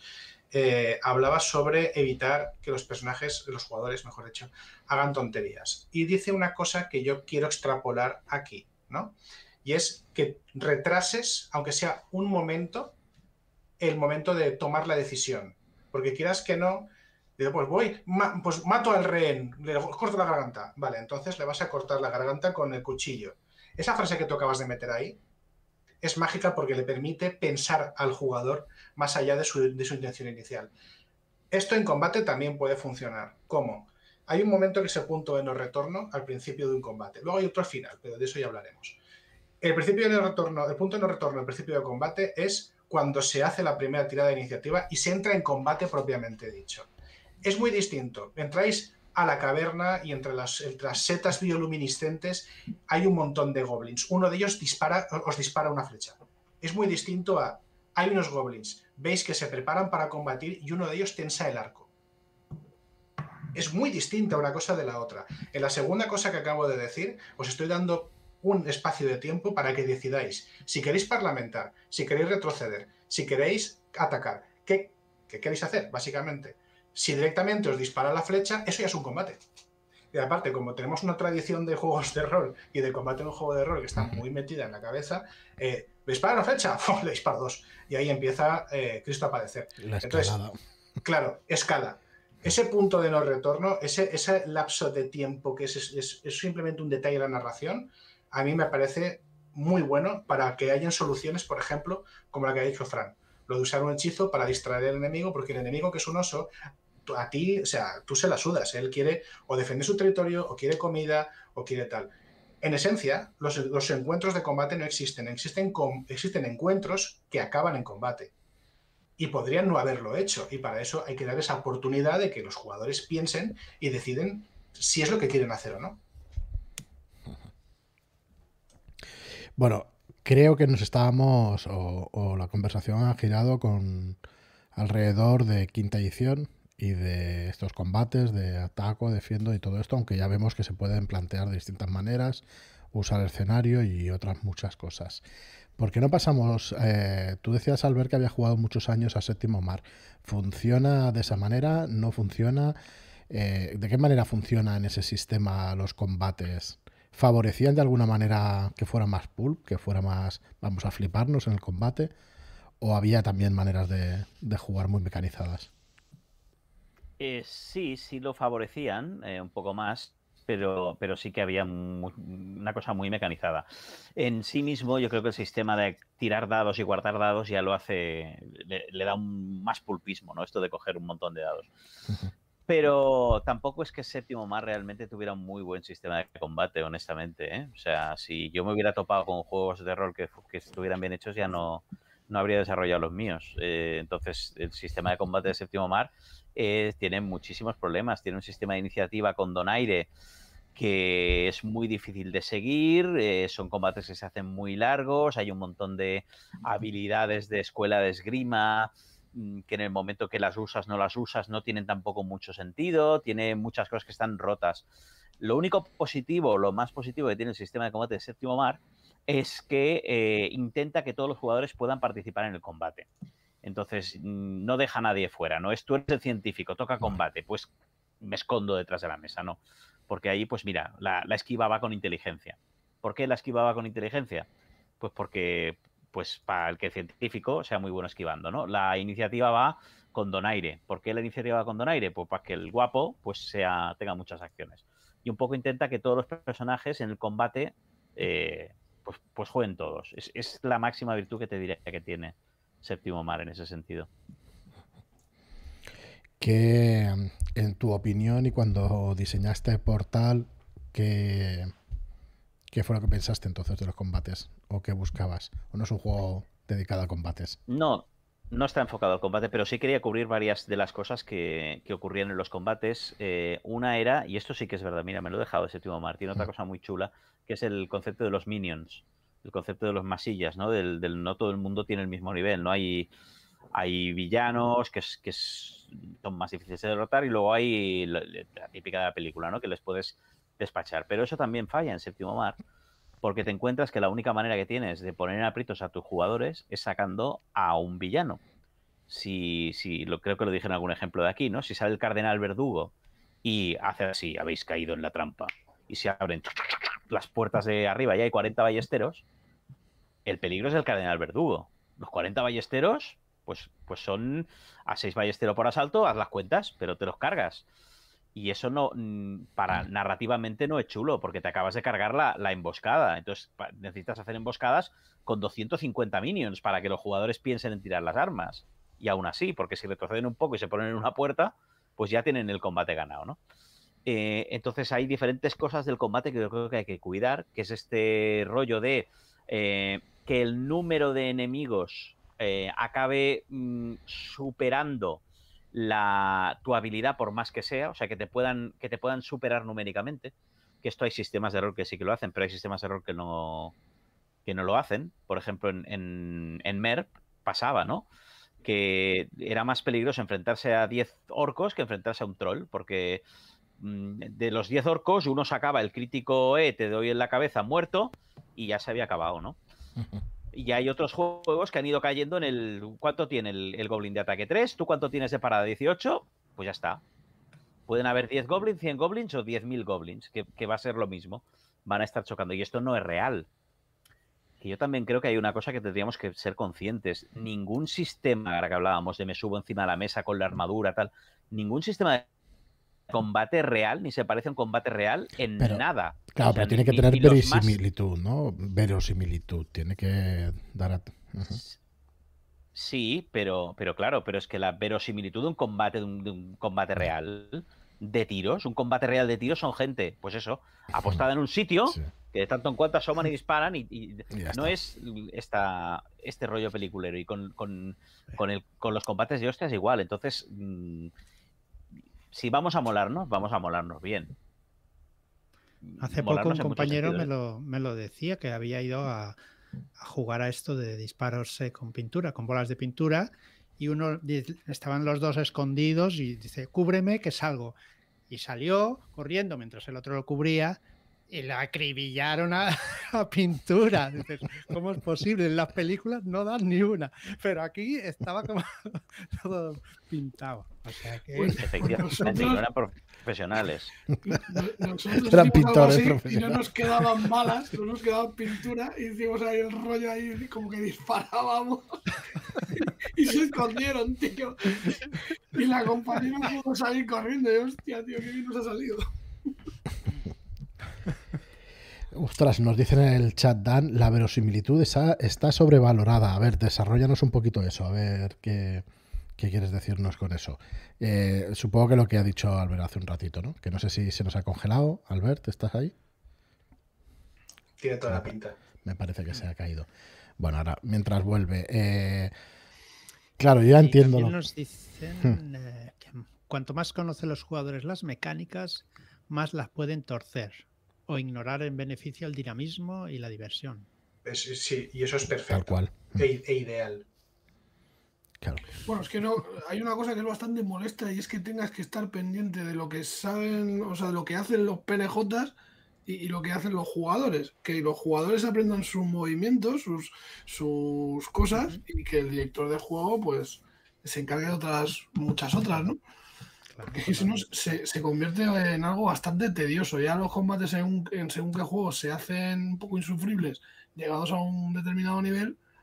Y si encima tiene que estar pendiente de lo que pueden hacer los personajes, que son millones de cosas también, pues es un peñazo.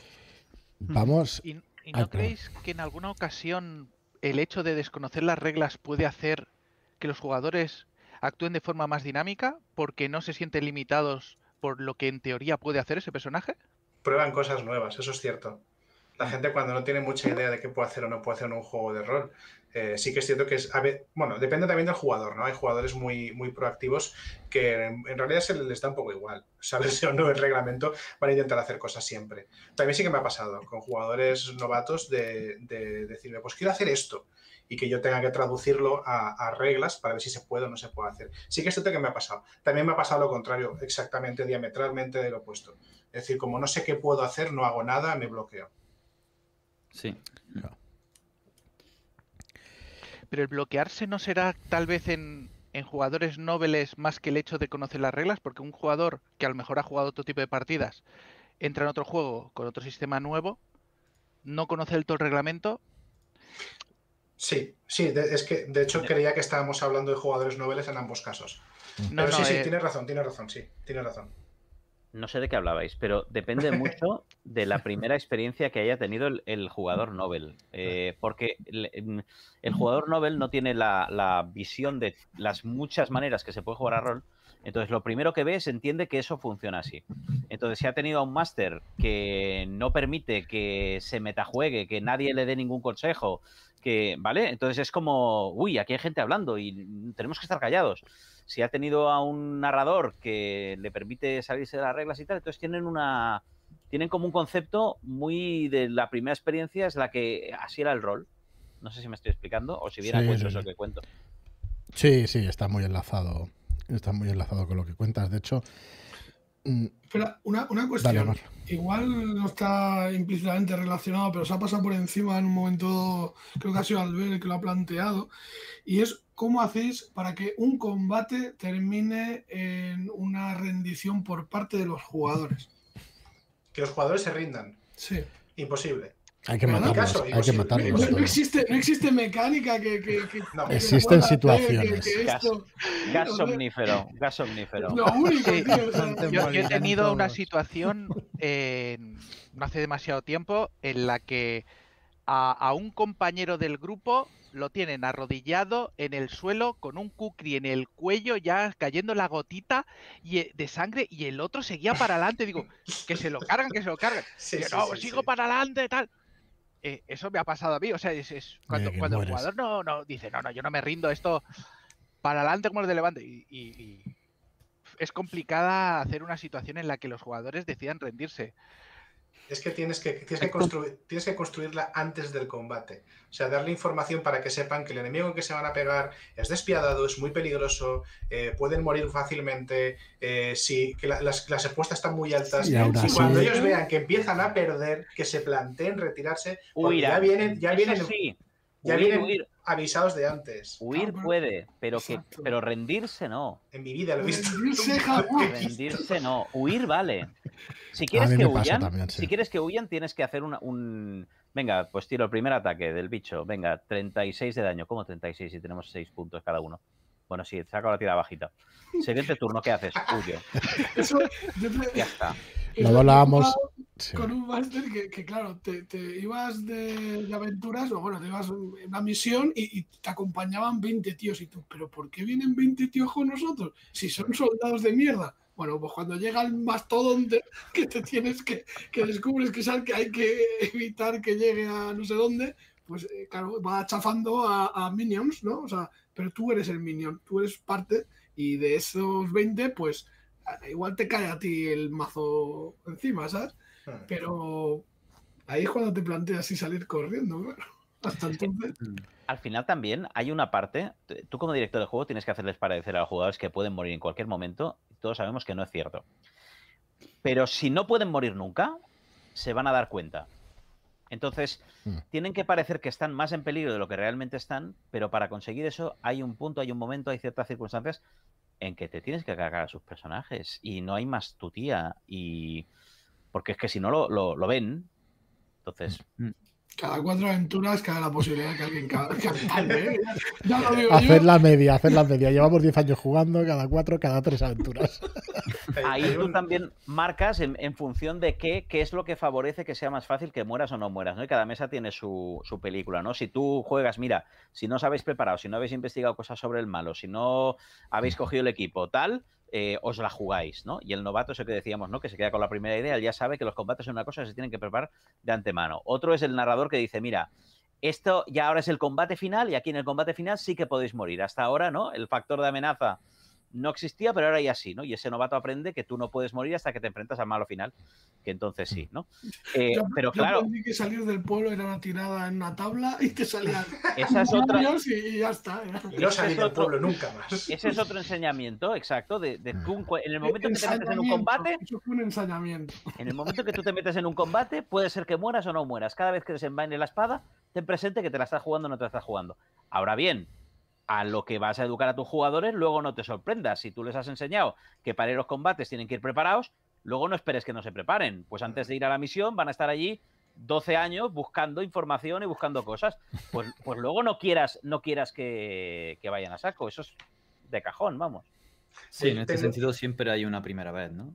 La primera vez en la que a ti, como los niños van retando al padre o a la madre, igual los jugadores te van retando y hasta que no te Yo- ves más, con más remedio de matarlo a uno, a varios o, o a la situación que sea, como ha dicho eh, José. Y a veces hay Y- que- Y a mí me ha pasado de decirme, pero es que nos has matado, o es que has matado a mi familia. No, la has matado tú y os habéis matado vosotros, rodeado de una emboscada y llega el tío rendíos y os lanzáis. Y La culpa Chorreando ya, que rendíos. que A no. veces, a veces vale la pena hacer un poco de metajuego, porque tú no puedes tener a Sí. gente educada para todos los sistemas. Entonces, tienes que decir, No, "Mi- no, esta claro. aventura, esta aventura, el combate Es es, mortal, ¿eh? mortal, puede pasar cualquier cosa y se lo explicas. Así Esta es. aventura, séptimo mar, esto es séptimo mar, chicos, sois héroes. Si saltáis del carruaje, no os No preocupéis, que no os va a pasar nada. Lo- se lo tienes que explicar, porque si no, Sí, claro, claro. en séptimo mar, yo me acuerdo de una de las partidas que hice con gente que no me ha jugado nunca a séptimo mar, que se encontraban ahí con 12 guardias y huyeron, porque 12 guardias eran. Claro, 12 guardias no, no, 12 guardias es para uno, 12 guardias. O sea, para hacerlo interesante tengo que poner 40, ¿no? Si tú no se lo explicas antes, el jugador no lo sabe. ¿Y qué- ¿Cuánto dura un combate? A veces ni así. en, en séptimo mar, por curiosidad, con tanto Mm, bicho. Bastante, bastante, bastante. Es, es largo. Es largo. Es bastante farragoso. Y, Oye. y vosotros, eh, perdona, Perdón. Dale, dale, Marlo, dale. Yo me la guardo la pregunta, no te preocupes. no te eh, preocupes. dentro del combate y la ficción, o sea, ¿sois más partidarios de narrar las acciones? Porque es que, mm, bueno, contestad vosotros. Eh, ¿Sois partidarios de narrar lo que hace el personaje más allá de la intención que tiene de hacer? Es decir, yo voy a atacar a fulanito y cuando tiro el dado y veo el resultado, entonces describo además de lo que he ido a hacer, cómo lo he hecho. Para mí el combate no es diferente de cualquier otra tirada. Quiero decir, yo quiero que me digas qué quieres hacer y cómo. Y eso para mí es suficiente. Tiramos el dado, se resuelve la acción y normalmente a mí me gusta ser yo quien describe qué pasa a continuación. No por nada, sino porque consigo dos cosas. Primero, eh, dar relevancia a la información que me parece importante que ellos sepan y segundo, enlazar con las acciones del siguiente personaje. Entonces, para conseguir esa fluidez, al final, hacer un combate fluido depende de muchas pequeñas cosas que vas poniendo en práctica.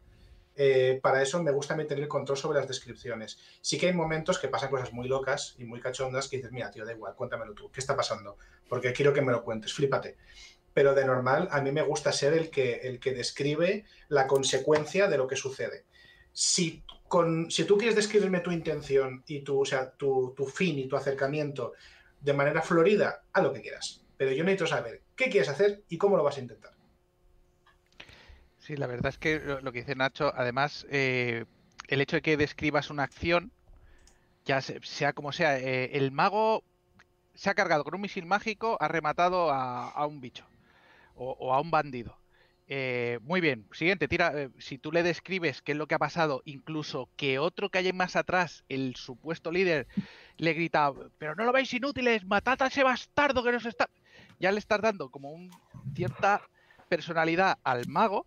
O sea, el mago ha lanzado misil mágico, que, que es un hechizo de nivel 1, que no ha hecho más. Pero se ha, ha tumbado a uno y estás haciendo que otro PNJ reaccione ante su acción y le estás dando ese momento de protagonismo realmente. Estás haciendo que, que salte ahí, ¿no? Y, el mago dice, ¡buah! ¿Cómo me he cargado ese tío? Que lanza un hechizo. Eh, me he cargado un tío que no veas. eh, Le metí un misilazo. Eh, no sé, al menos es como, como lo veo yo. Yo sí, a mí sí me gusta intentar en los combates tanto cómo se desarrolla según lo que haya salido, por- porque puedes enlazar muchas cosas y soltar ganchos, ¿no? Para que hagan otro tipo de cosas. Bueno, yo con respecto a lo que estabais diciendo antes de la rendición de los personajes, hay una cosa que creo que tú, Albert, lo decías en, el, en tu vídeo, que es el utilizar las reglas también. Eh, lo, habéis, lo habéis dicho en un par de ocasiones, ¿no? Que, que te hace tal daño que tú mismo, si vas a seguir.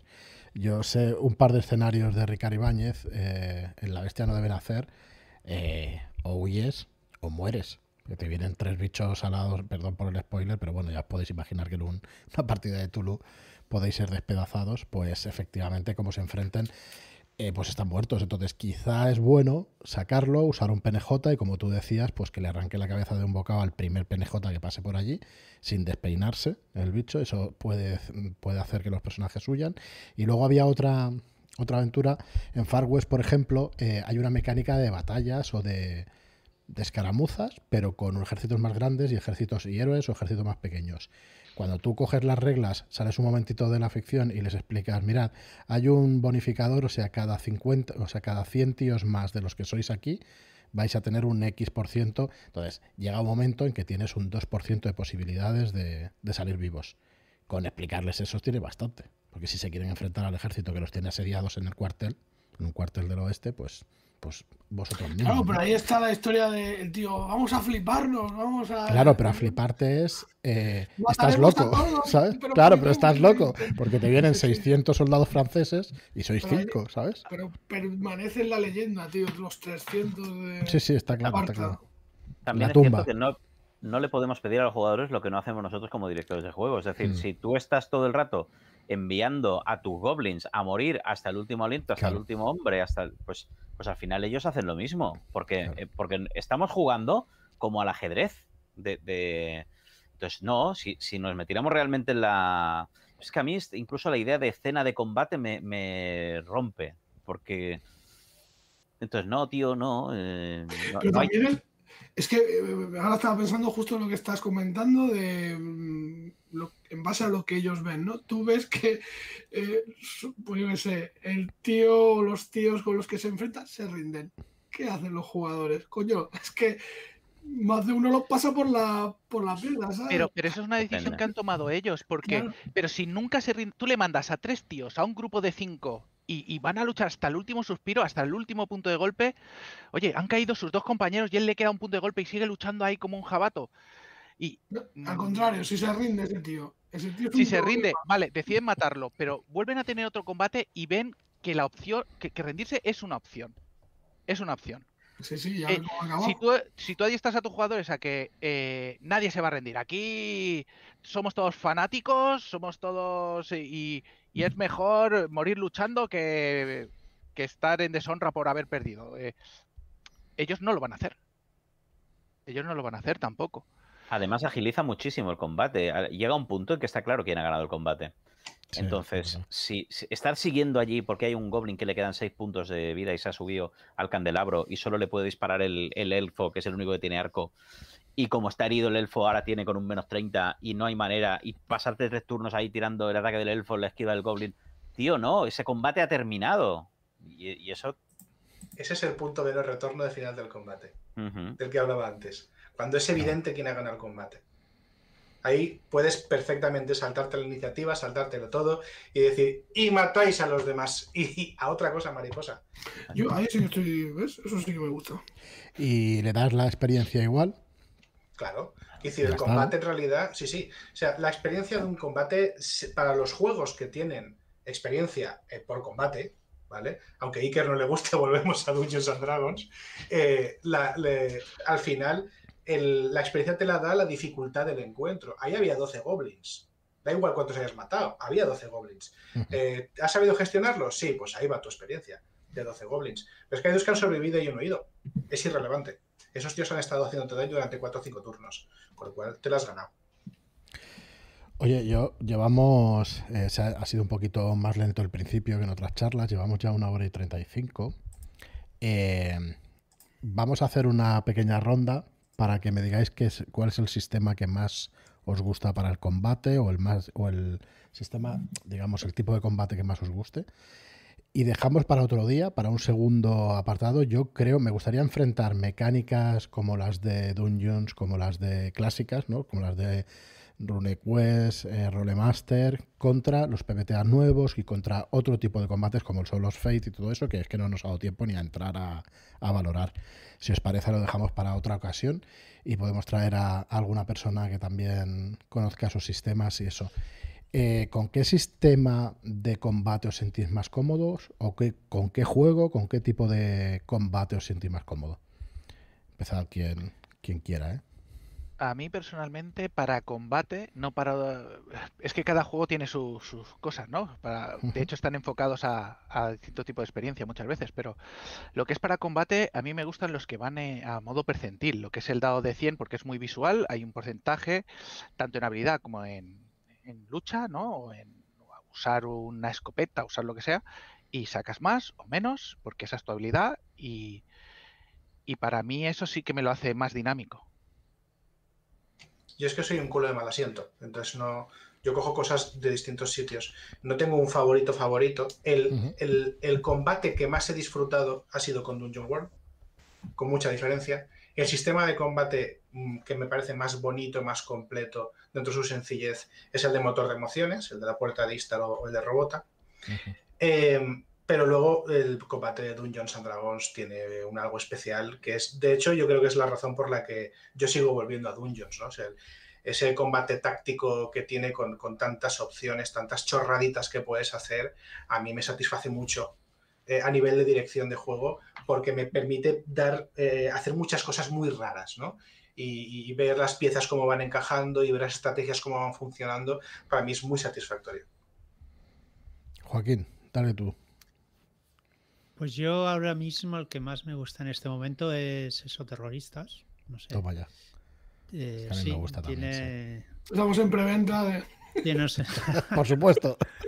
tienes los puntos eh, justos para gastar y no fallar al principio y después ya te la juegas, ¿no? O guardártelos para el final, que también es una Exacto, opción. Pero esa para gestión. el final, mm, pero esa gestión es me, Para hace- me interesante. pobres Ujú, jóvenes indefensos, claro. No saques el tema otra vez, que duele, que duele mucho. El otro día le pegaron, lo digo, ¿no? Claro, Dice, le dispara, le revientas la cabeza. Dice, bueno, ves que es un chico de 25 años. No me jodas, tío, no me describas. Desarmado. desarmado. No me jodas. Coño, me estaba Ah, iba con túnica, iba con túnica. huyendo. Yo le disparo. Cara bocajarro, el daño es por 3 en esos terroristas, pues La, la- la- el mismo que un personaje que había puesto una reclamación a la Ordo sí, sí. por acciones de su compañero. Esto a mí, a mí me lo han hecho. En, en- era- eras, eres marines y estás ahí de- en una casa y tal y ves entre, la, entre los, el maizal que se mueve, ¿no? Y entonces la reacción es... Rafa, Y entonces hay una niña, es una niña, te, encuentras el cadáver de una Es niña que que acabas de masacrar en el... chunguísimo. Y luego aparece el hermano, que está todo el rato, toda la aventura. Pero no me puedo ir de aquí porque tiene que venir mi hermana y, y seguro que estará jugando. Es, Qué maravilla. Es horrible. pero es muy educativo para los personajes. ¿Qué haces? Sí. ¿Disparar, ¿Disparar a una cosa que se muere? Pues bueno, pues asume lo que. No, pero a ver, un momento.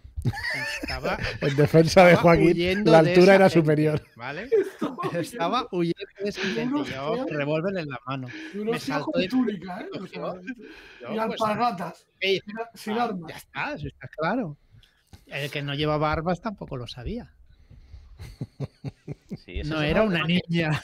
Fran, ¿Y, y tu juego? Ese es otro tema que también se tendría que tratar, ¿no? La, la frialdad y comodidad con la que vemos el combate, como que es una cosa muy normal, que a Ujú. ti te estén disparando o no disparando. Si, si a ti una discusión de Twitter ya te pone nervioso tres días, que alguien te saque una navaja, no que te disparen, no, que te saque Que una navaja, la baja ya te flipas. tiene, Sí, sí. te tiene que dejar en tensión durante cuatro Sí. semanas. Y, esto, Eh, me preguntabas a mí, Marlock. A mí el que más me ha gustado ha sido el de Far West.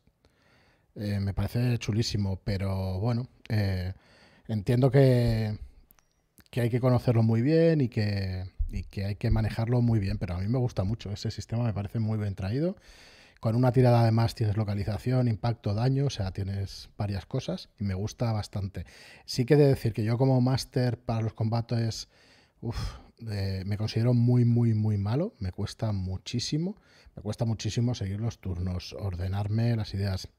Me gusta más el estilo este de que fluya la, narra- la narración y que pasen cosas Eh, pero no tanto el orden, justo tira los puntos, hostia, me, cuesta bastante, la verdad. No me, no me siento nada cómodo con los combates en, en modo dirección. En jugador no me disgustan especialmente. Eh, mi problema con los combates es cuando se, se eternizan. Uf, eso ahí me, me, me, saca por completo. No puedo aguantar la atención media hora de combate, 40 minutos de combate, se me va, se me va la cabeza y pienso en otras cosas. Depende ¿eh? también de las situaciones, del tipo de combate, de lo que te juegues, de muchas cosas, de las descripciones, pero me pasa un poco eso. Yo diría que el de Far West es el que más, más me mola por opciones y que quizá sea el que más me haya estudiado para poderlo jugar, que hacía de máster y tal, y entonces al conocerlo más, quizás sea por eso. Pero bueno, hay otros que también, que también me gustan, pero ese, el de Far West sí. Dale, David. Pues yo no sabría decidirme cuál es mi, favorito. En tanto que se adapte a la mesa y la mesa lo disfrute, fluya como quiere que fluya la mesa, o sea tan táctico como quiera, yo ver disfrute en la cara de la gente es lo que más me llena. Así que me puedo moldar más o menos a lo que quiere. Quizá para fantasía y, cosas más de, de, acción o de aventura Mm, totalmente libre y abierta. Las tiradas que explotan sí que me tienen un sabor especial y me recuerdan que, pasan cosas loquísimas a veces y, ves que en la mesa pues, se flipa. Entonces sí que daría un puntito a, esa, sobre todo en tema de aventura o fantasía. Marlock, ¿qué dices tú? A mí me gusta eh, la mecánica que incorpora, o sea, la narrativa que, introdujo pues los PBTAs en, el rol, al menos a mí me, aporta mucho el éxito parcial, no tanto el encorsetamiento de, lo que viene a ser las hojas, ahora no me acuerdo el nombre que se le da exactamente, pero bueno. Los libretos de personaje. Los libretos de personaje, ¿no? Pero sí que el éxito parcial creo que aporta cosas muy interesantes y que hace que los combates sean pues muy divertidos. Y yo creo que por ahí es por donde más a gusto me encuentro, pese que luego a, nivel mecánico lo que más he jugado y dirigido ha sido eh, Dungeons, concretamente la 3.5 y Pathfinder. Entonces, pero vamos, que descubrir, eh, pues eso, el, cambio de enfoque de, los PBTAs, pues me hizo ver con buenos ojitos ese otro camino.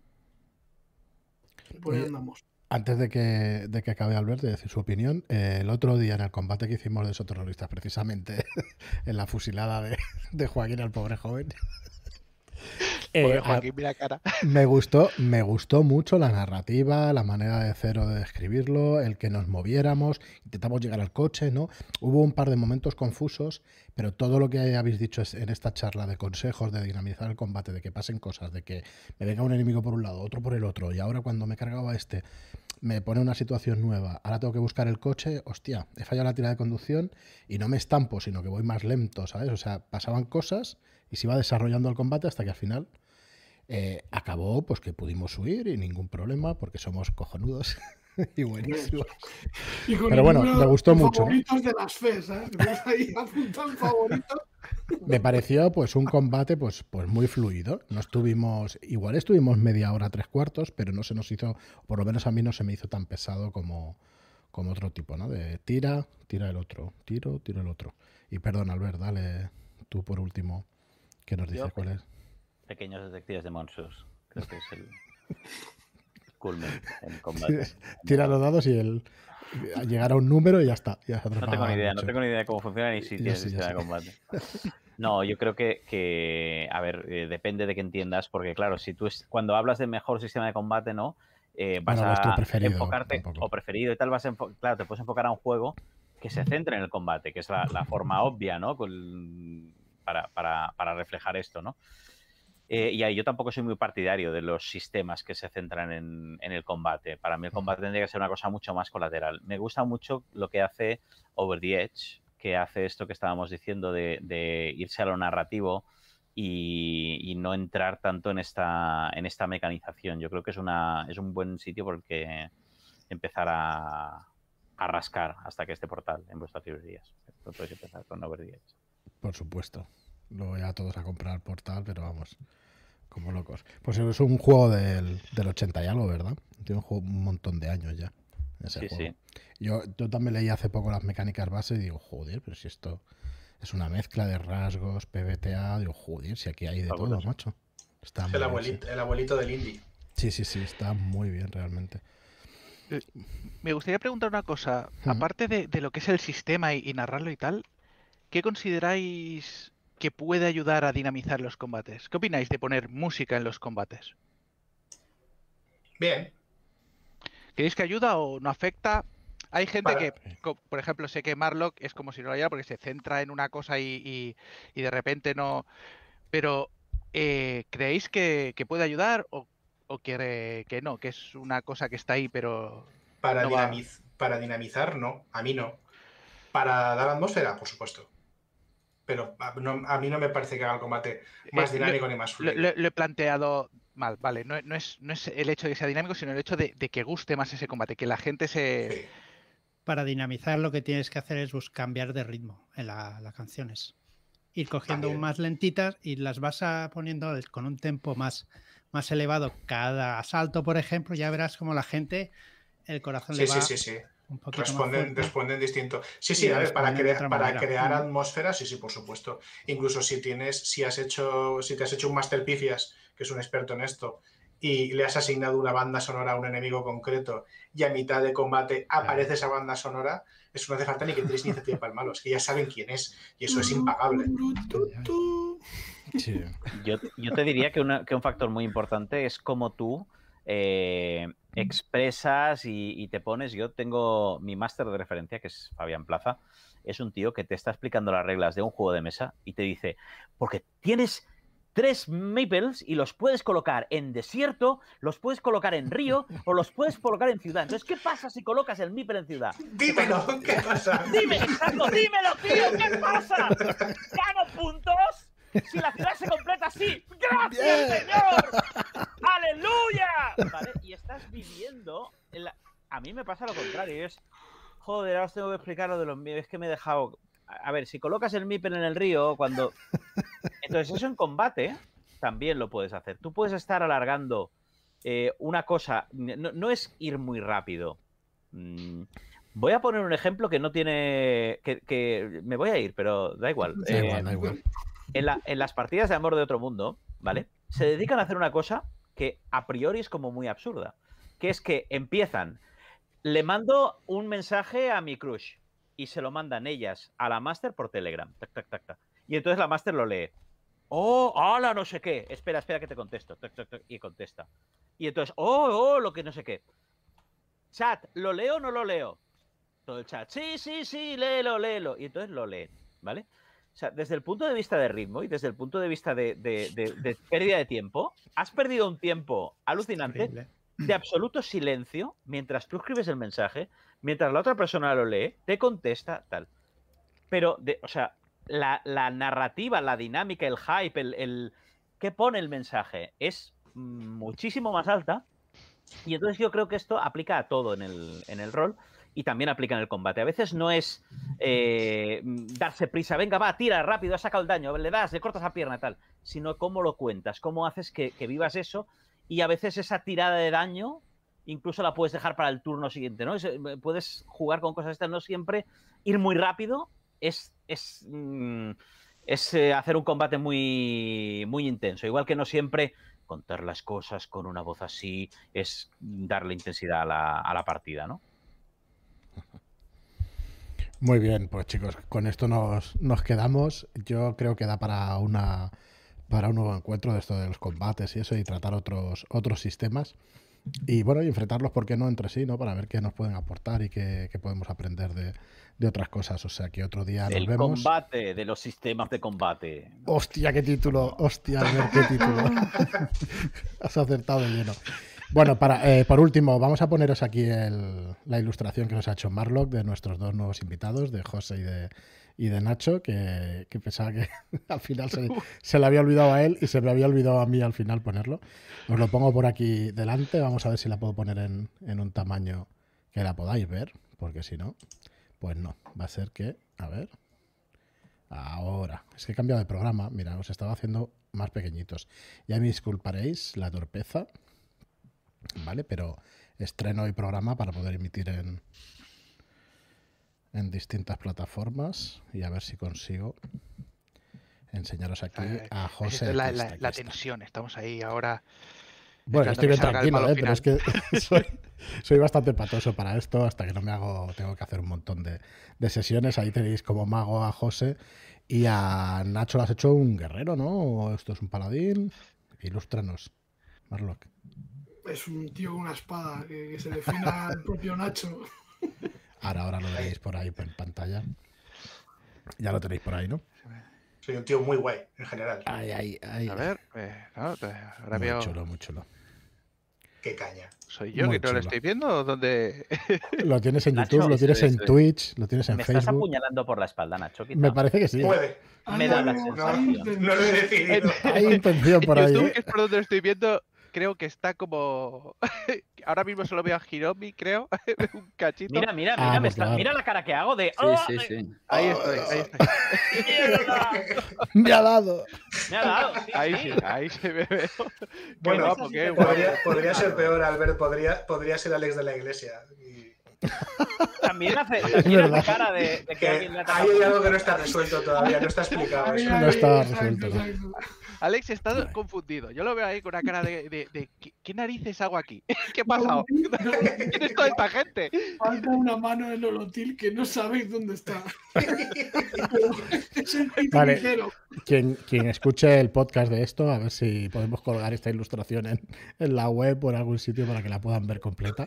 Porque, bueno, poco a poco, sí, en redes, ¿no? Mañana la colgamos en redes ya sale en redes. para que lo podáis ver eh, completo el, el mural, porque al final va a ser un mural muy guay. Muy bien, chicos, pues nada, muchísimas gracias por, por venir. A, a los que os estrenáis, José y Nacho, muchísimas gracias por, por haber venido. Pues muchas gracias a vosotros por, Gracias a por vosotros. invitarnos. Nos hemos pasado muy bien y a ver si venimos a la, a la próxima charla y hacemos algo más de, de combate que ha estado realmente bien. Al resto, muchas gracias, Albert, David, Joaquín y Marlock. Muchísimas gracias, como siempre. Y nada, hasta el próximo programa. Hasta luego, chicos.